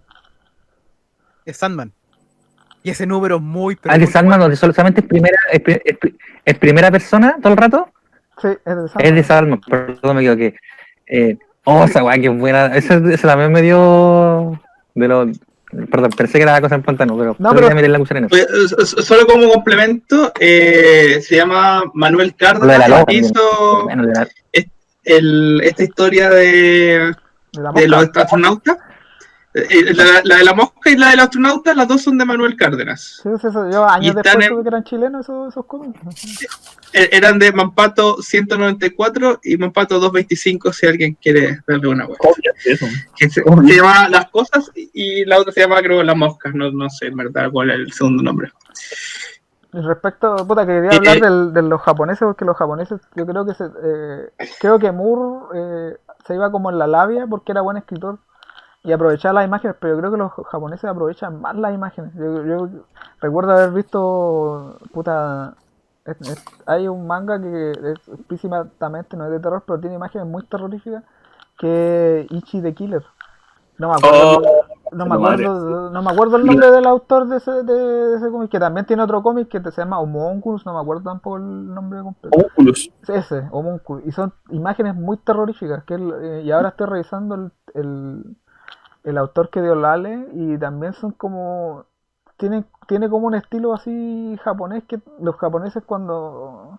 Cuando te revelan algo terrorífico, te lo revelan a, a, puta, a dos páginas, ni siquiera una, a dos. Y es loco. y son muy Sí, retorcidos. muy manga, weón. Pero eso es como una, una filosofía de como del arte japonés, como que el- el- el- el- aplica también al, al manga, que es un tipo cómic, como que el, el arte japonés como que no pretende asustarte, te quiere traumar. Sí, sí puede ser. A mí lo que me gusta del este weón del el de el de Uzumaki, porque el que te compraste tú ahora, me imagino que ese te compraste Toribe, ¿cierto? Uzumaki, ¿o ¿no? Exactamente, Uzumaki, sí. Eh, que este No, no lo he leído, no, no, no me acuerdo. historias de terror con weas que son Al final, Nada.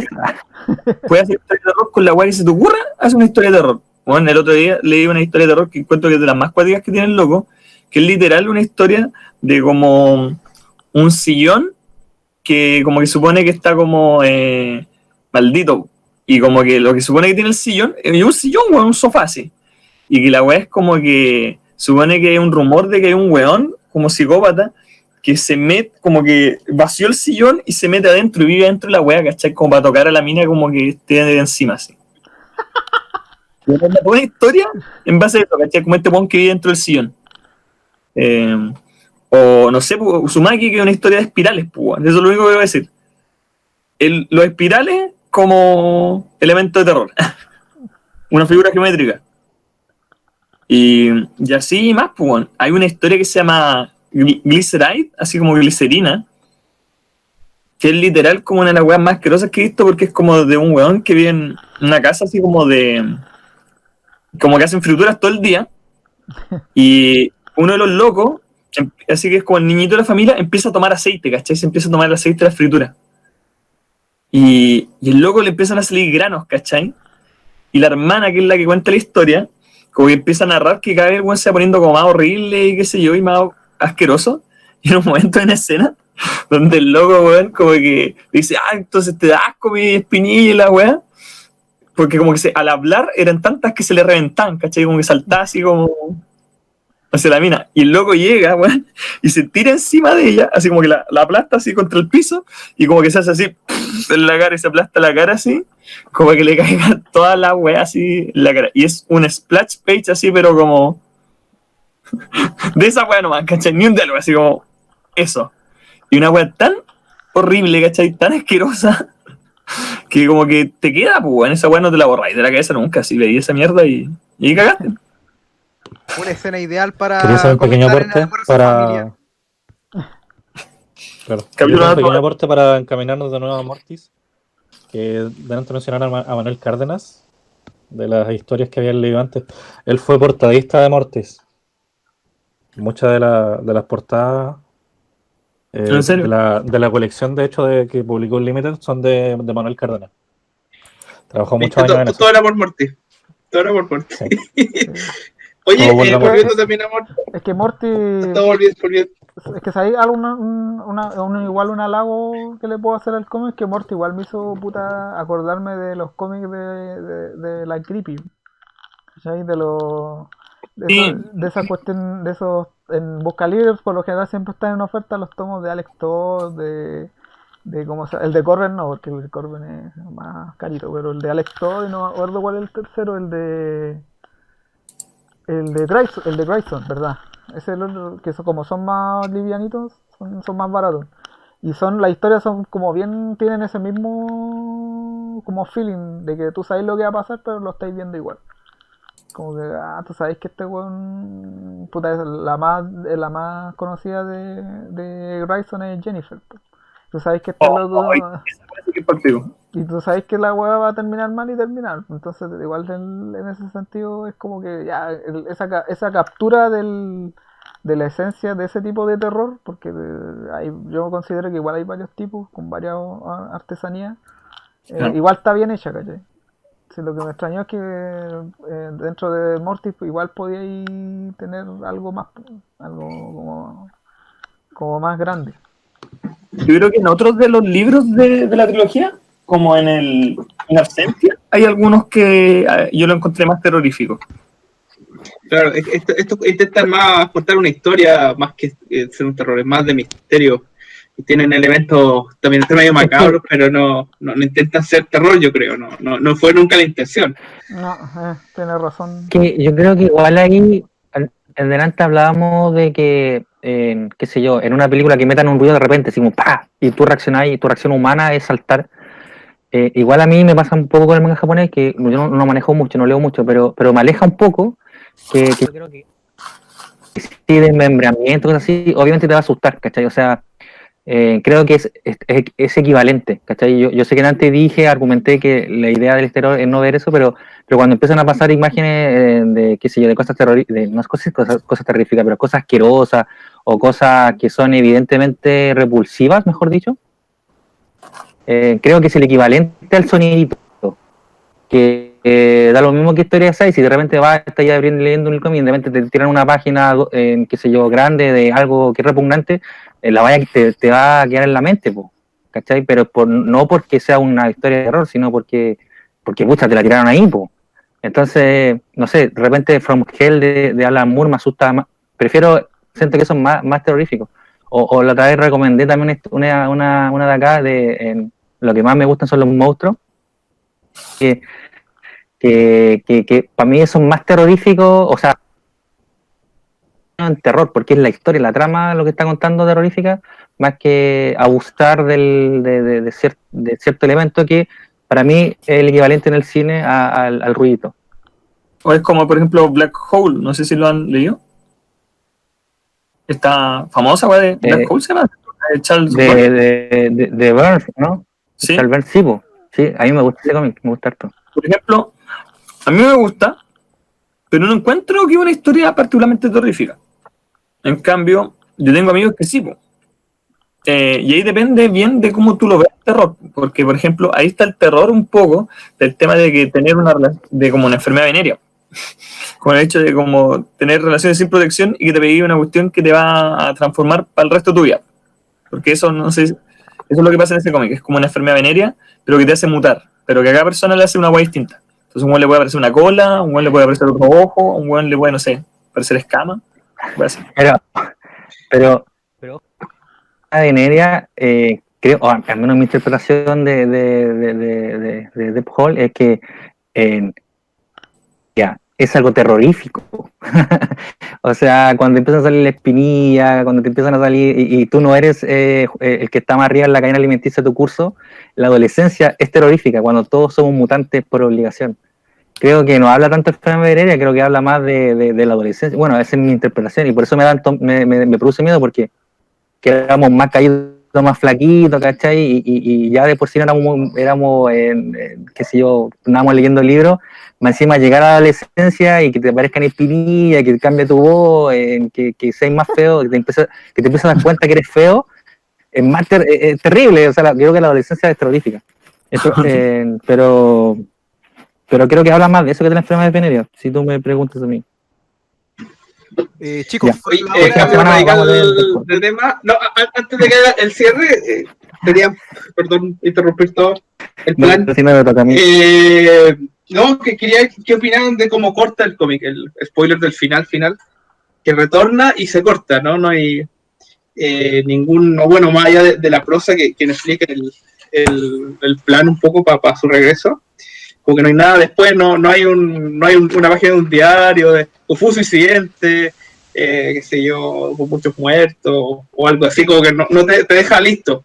Ahí corta. Yo siempre hablo, siempre doy el mismo ejemplo, como de, de, que el Star Wars explotaba la estrella de la muerte y se acaba la película sin premiación, sin saber nada, ¿cachai? Eh, no sé, o como un corte así, tac, sin, sin, sin darte espacio de, de reflexión. Poco, que quede un, Como bueno. Si lo consideras como unitario, no creo que sea tan bueno. ¿Cachai? Si lo evalúas como historia unitaria, no creo que sea lo mejor. Mataste el cómic, lo mataste. Bueno, y eso fue. No, pero es que No. es muy po, no sé. Bueno, si consideras el texto como epílogo, Caso cerrado, no, ya. Aquí hay que cerrar el, el capítulo. pero No, es un, un- es un tanto ambivalente el final, encuentro. Es un final y Claro, ya. se siente, se siente, se siente súper abrupto que termine con, con la revelación final y pum, nada más. Pero al mismo tiempo creo que también consigue que tú quedes como dándole vuelta a la historia. Es como un, como un final impactante que igual te, te deja, te descoloca un poco tal vez, porque uno, claro, puede, puede esperar algo más después. Pero te dejan ahí con Mortis, volvió y es como que Básicamente la historia ter- termina diciendo perdimos. Fin. Entonces, y- igual, igual tiene lo suyo, creo yo. El, Ganó el mal, así como el meme. No, no, sí, ah, yo, yo le encuentro su encanto, pero es que, claro, me, me- me llama la atención y que quería escuchar qué comentaban. A mí no me extraña tanto que haya sido ese el final del, del tomo. De hecho, una, el, en la primera cita de todo el tomo es una cita Lovecraft. Y generalmente en todas las historias de Lovecraft y que parte de como del horror cósmico del estilo Lovecraft se lleva a este Mortis. Y parte de eso que tiene un, un final como que te- termina entre termina en tragedia, que termina con un- entre comillas con Es el malo ganando. Claro, entonces no se me hace tan raro que en este caso este Mortis, que, te, eh, que está, que durante todo el, tomo te lo venden como que no es eh, solamente un ser inteligente, sino que es un algo más, una cosa eh, que tú no vas a conocer y que la historia termina en que se encarna. Y básicamente es como, ahí te lo dejan por lo menos en la imaginación, es como, ah, se fue toda la mierda. ¿Por qué? Porque bajó la idea. Además, la historia se llama Eterno Retorno. Y te dejan constantemente claro que el weón ha estado en muchos cuerpos eh, a lo largo de la historia, entonces. Como que igual tiene, tiene su lógica dentro de la misma historia, creo yo. Eh, chicos, por la hora Eh, yo creo que va a ser yo- a mí me ronda Gustado más, perdón, perdón, yo no, yo no dije que me parece a mí. Este no, capítulo lo he hablado más que nunca. Dale. Eh, a mí me hubiese gustado más el final. Ha habido un- un- un- una novela, una segunda novela. O sea, siento que es como así tuvo que haber terminado el primer capítulo. Pero como eh, al final de cuentas termina siendo como una especie de, de, y despedida, eh, me parece que me desilusiona. O sea, sí, pero que es distinto. Mm, hay que hablar sobre el tercer tomo, perdón, me están mostrando, la, los que están solo escuchando, me están mostrando el, tomo rojo, el último. Tal vez es- la primera y la última. Y ahí tú querís seguir leyendo los, otros dos, los otros dos historias, no sé. Pero. mm, Quiero decir, ahora sí, Fantasma, puedes cerrar esto. Ah, no, era para empezar a hacer como la ronda de cierre, para que vean como tus palabras finales sobre Mortis antes de, de dar la, de la siguiente mm, recomendación para la próxima semana y también un agradecimiento especial que iba a decirlo JP. Ancani, por favor, tus palabras finales sobre Mortis. Eh, está bien, Morty. A mí igual al final como que no me dejó así como medio plop, porque como decía, es parte de su estructura que de cómo se llama de, clásico de, de que te de que las cosas van a terminar mal, sí, van a terminar mal y acá te los vamos a mostrar como. Yo creo que está bien en ese sentido, pero tampoco como que no me generó muchas cosas por lo mismo, porque tan, no soy tanto de ese tipo de historias. En el global yo creo que igual es como un esfuerzo, un, un esfuerzo que a mi entender y por lo que ustedes han dicho le- les costó sacarlo. Y, que se movieron los autores, tuvieron harto... Porque puta, acá, para sacar un cómic en Chile, puta, que hay que moverse, pues que se de todo una orquesta como Farcas para sacar todo, el- todo a flote. Y eh, eh, yo creo que en ese esfuerzo igual es muy valorable. Muy valorable. Ahora, me, me hubiera gustado que Morty hubiera continuado como un personaje, si bien no regular, pero no haya, no haya, no haya habido que esperar, no sé, pues cuántos años pasaron entre estos tomos y los que lo que se supone que va a salir ahora. El- para el- Siete. Ya, siete años. Eh, encuentro que es mucho. Las lucas. Ese es el problema, ese es mi problema. Yo creo que todo se resuelve con plata en este momento, en ese, en ese sentido. Porque yo creo que eh, también la constancia te, te va puliendo.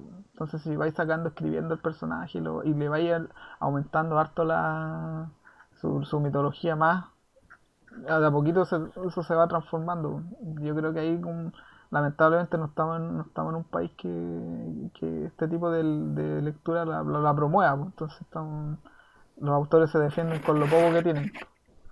Así que, no, pero está bien, yo creo que le faltó para la grandeza, pero pero se su- subentiende también que es parte de, de, de que de o sea no es que es parte es que va a evolucionar puede evolucionar algo mejor ojalá que con esos tomos que se supone que van a salir ahora no sé mm, para el, para el aniversario 75 eh, esté aún más pulido Mortis el Mortis moderno porque el otro Mortis todavía siempre va a estar eso Muchas gracias.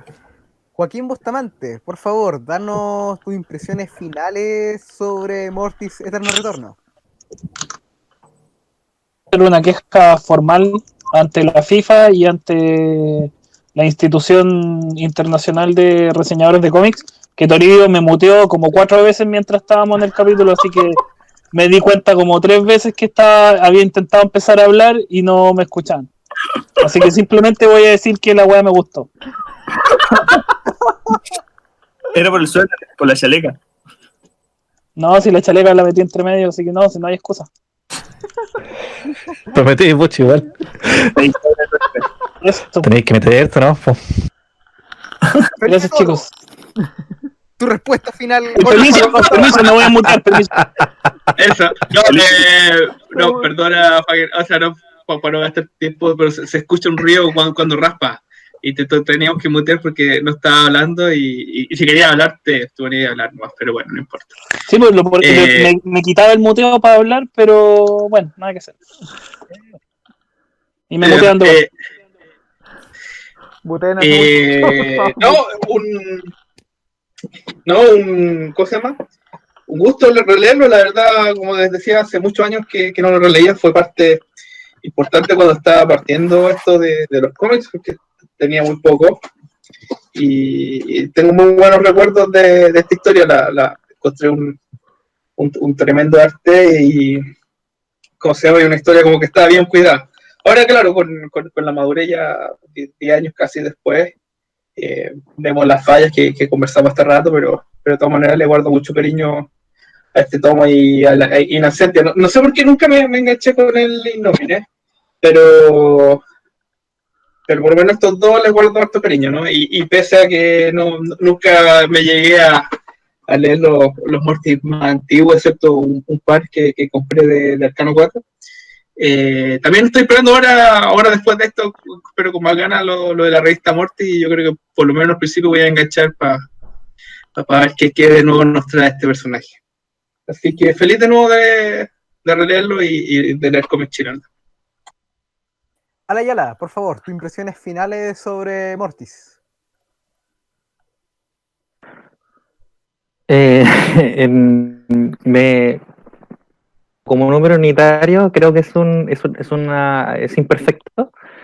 eh, en el sentido que creo que le, falta como, como eh, haber sido lo que eh, lo que pudo llegar a ser, porque creo que está, está bien la idea, está, está bien, está bien la intención, está el cariño, pero lamentablemente en el poco teje y maneje de los narradores, tanto visuales como escritores, hacen que, ya sea por ritmo, por forma en que da la información, por serie de cosas, no se sienta como creo que tuvo que haber sido y que no lo es. Ojalá le vaya bien y que sigan con, con este proyecto más adelante. Y como para terminar, me acordé de una historia de perdón, de nuevo, yo sí me desvío del tema cada rato, pero es muy corto, que sí me dio mucho miedo, que se llama El Club de la Sangre. Es una tontera, la trama es una tontera, pero, pero recuerdo que lo leí, me acuerdo en la noche y, tuve pesadilla de Club de la Sangre. Eso, eso es todo. Nos vemos la próxima semana. Eh, adiós. Antes que me muten, yo, yo me muté. Voy a dar mis impresiones y antes de dar a de los últimos dos que los tengo ahí reservaditos. A ver, eh, a mí me gustó el tema de Mortis, pero una queja que no tengo con Mortis, sino con, con la industria del cómic en general. Y que generalmente no es como.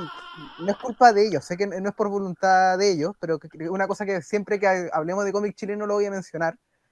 Es la falta de archivo, la falta de que esté en constante producción. El que, por ejemplo, si uno quiere leer Doctor Mortis, que es un personaje como usted lo, dij- lo dijimos a lo largo del programa, hay gente que vive en el campo y que sabe quién es el Doctor Mortis.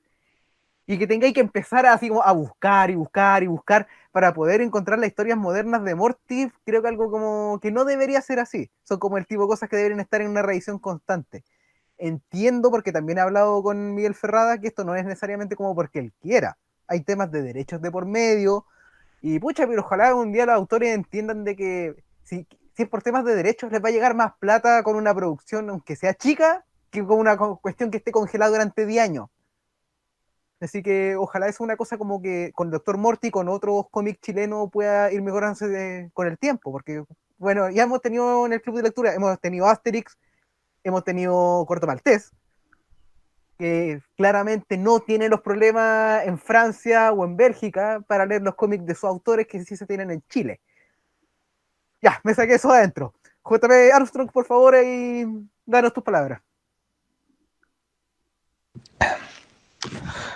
Bueno, eh, yo quería decir que a pesar de que comparto muchos de los reparos que tenían mis compañeros que la han- se han explayado extensamente al respecto, hay algo con la historia, con los guionistas, con el personaje, no sé, algo que me hace conectar a un nivel un, poco más, no sé si más íntimo, pero se siente como muy cercano, que me hace perdonarle muchos de estos posibles pifias o, o no llegar al- a la meta que, se proponían en unos 100%. Y que, pese a ello me hacen disfrutar bastante la historia en general. Creo que Eterno Retorno es un muy buen relato que funciona aún mejor con la ayuda de Inabsentia, que lo eleva mucho más. Eh, y bueno, y el tercer tomo, Innomine, a pesar de que eh, encuentro que el más débil de los tres, también es un buen remate que, que ayuda a sacarte un poquito ese sabor medio amargo que te deja el, el cierre tan abrupto de Eterno Retorno para, el, para los que así le- lo sientan. Y creo que co- el conjunto que logran es súper sólido. Es un, un hito muy importante en la historia moderna de, de la historieta chilena. Y que espero realmente que, que funcione ese proyecto de revista para el aniversario número 75. También espero yo lograr sacar algún, algún especial que tenía planeado. Que tengo un montón de material para reseñar. Tengo la trilogía, también tengo los tres tomos que editó Arcano Cuarto, recopilando historias clásicas también de, para la librería. Y además tengo los 18 tomos de, que publicó Limited, también recopilando historias clásicas.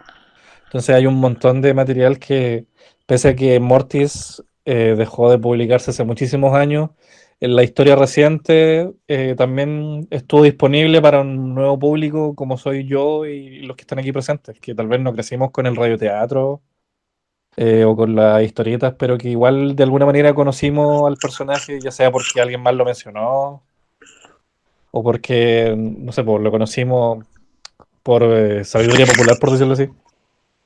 Y terminamos acercándonos a esta historia con, la, con el acercamiento que, el rescate más bien que hizo Ferrada junto a Carlos Reyes y Felipe Benavides. Que por cierto, eh, como, como dato para aportar, Ferrada. Ferrada se contactó con la familia de, de Marino Eterovich y bueno, y con él en vida cuando todavía estaba vivo, que falleció uno- unos años después creo que se publicó esto. Y básicamente Marino le, le legó su, su obra para que él la continuara como él considerara que fuera pertinente. Y por eso... Espera, me están soplando, dedicado a la memoria de Juan Marino Cabello, perdón, perdón, Cabello era, y Pedro Pablo Hermosilla. Eh, o esos serán, bueno, no sé quién, quién es exactamente Pedro Pablo Hermosilla, lo siento mucho, no tengo claro quién es, pero mm, eh, bueno, como decía, Ferrat tiene en sus manos la oportunidad de continuar el legado de Mortis y esperemos que le resulte en este, eh, este año. Y de, paso agradecerle a él y a Arcano Cuarto que a ellos los contacté cuando empezamos con este club de lectura porque quería proponer, una de mis primeras ideas fue Morty Eterno Retorno. Y los contacté para que nos proveyeran una versión digital que pudiéramos leer en el club para los que no lo tuvieran en físico. A pesar de que varios de nosotros lo tenemos en papel, la idea era que todo el que pudiera participar de- del sitio eh, no se quedara abajo. Y hace poquito Ferrada finalmente me, me proporcionó la versión para que todos pudiéramos estar conversando aquí. Así que muchas gracias a ellos y les deseo mucha suerte en el próximo proyecto que, que se viene. Oye, yo quiero decir algo brevemente con respecto a todo lo que dijo JP.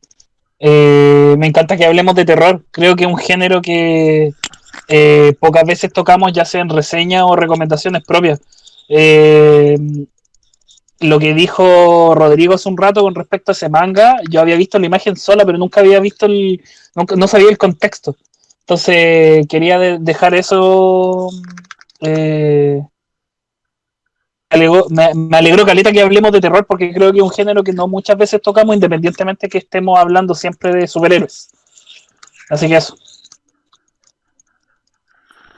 Y ya estoy llenando el correo a FIFA.com, así que Felipe, por favor, mándame tu root por interno para dejar la queja formal. Muchas gracias. ¿eh? La micro reseña indie casi siempre le ponemos algo de terror, así que casi todas las semanas. Sí, pero sí, está bien, pero me refiero como algo unitario, Ah, sí. ¿cachai? Como Ah, una, bueno. una... Bueno, ahí se ent- bueno, se entiende en todo. Creo yo, ¿no? Sí, quedas tú, Rodrigo. Sabes que tenéis que dar el. El pase. Así que te toca el último comentario y la recomendación. El pase gol. Ah, por eso me dejaron al final ya. Eh, bueno, yo quiero decir, partiendo porque, al igual que JP, eh, yo admiro calidad la labor que hace Arcano Cuarto aquí dentro del mercado chileno. Creo que es como de los que producen mejores ediciones aquí en el mercado local. O sea, mi edición de, ¿cómo se? De Logan Key, mucha, yo la atesoro porque encuentro muy bien hecha, eh, muy buenos detalles. Este igual, o sea, la producción de este libro no hay nada que decir, eh, muy, muy buena calidad. Eh, y se nota que Miguel Ángel alguien que se la ha jugado por el cómic chileno, alguien como que está en verdad como apasionado por lo que hace y que pone sangre, sudor y lágrimas en, en sus trabajos. Y, y si bien, claro, hay cosas que en este trabajo podrían haber salido mejor, en general Raya para la Suma es un, es un muy buen cómic. Eh, yo creo que para el año que salió era como... O sea, compara, ¿qué, qué otras cosas estaban saliendo en esa época? Eh, Zombie en la moneda. Que... eh, o sea, no, no es por desmerecer Zombie en la moneda, pero... Claro, es una propuesta que bien entretenida, pero no, no tiene como el, contenido que, llega a tener Morty. Y es un cómic que yo, igual fue uno de mis primeros cómics chilenos que, que leí, y lo valoro harto por eso, es una obra que me gusta bastante. Y bueno, cerrando eso, pasando a la recomendación de, de la otra semana, ¿la tiro nomás o no? No. Bueno, es un cómic de un autor que yo creo que muchos les suena por nombre, si bien quizás no lo han leído, pero uno de los escritores de moda actualmente, es más, debe ser uno de los escritores de moda, o sea, debe ser el escritor más de moda que tiene Marvel ahora, Eh, pero que él no partió trabajando en Marvel, él partió una pequeña obra que publicó en Image Comics, eh, y si todavía no cachan de qué estoy hablando, estoy hablando del joven Donny Gates, y una obra que quizá en otro capítulo ya mencionó, ¿no? que es de seis capítulos, que se llama God Country. Eh, es un tomo unitario, eh, una historia autoconclusiva, eh, que han habido, o sea, ahora hace poco hubieron indicios, porque este cómic es de 2017, que la historia podría tener un- una sucesora espiritual este año o el próximo año, y, y trata temas bien interesantes. Es como un cómic eh, que mezcla elementos de ciencia ficción con, con cosas realistas. Y eh, yo creo que es bien entretenido leerlo después de que leímos Los Cuatro Fantásticos. Porque hay hasta referencia a elementos como kirvianos en, en esta historia. Así que eso fue más una de las inspiraciones, como que me dijo así, entre la otra, entre el otro cómic que estaba por recomendar. Y este, el que hayamos hablado de Kirby, como que me trajo a. me inclinó la balanza para el lado de God Country. Un cómic de Donny Cates con Geoff John en, los, en, en el arte, con Jason Worthy en los colores y John Hill en el diseño y el rotulado. Así que con eso vamos a estar la otra semana. Buena, buena. Sin números, bien. Gracias, Rodrigo. cortito, Así que ahí, tenemos, ahí tenemos la lectura para la otra semana. Así que eso, yo creo que con esto ya cerramos el capítulo de esta semana del Club de Lectura de Cuarto Mundo. Recuerden que el programa queda después subido en, en Spotify y en YouTube. Si es que YouTube se porta bien y no nos vota los programas. Pero todos los demás ya están eh, listos para llegar y escucharlo, así que si quieren como ver y escuchar lo que hablamos las semanas anteriores, ahí está disponible. Y cualquier cosa siempre nos pueden contactar por la página de Cuarto Mundo. Así que muchas gracias por participar esta semana nuevamente, chicos. Nos estamos viendo la próxima semana. Así que, nos estamos viendo. Adiós, chao, chao. Adiós a todos. Chao, chao. No olviden Chao. mutearse.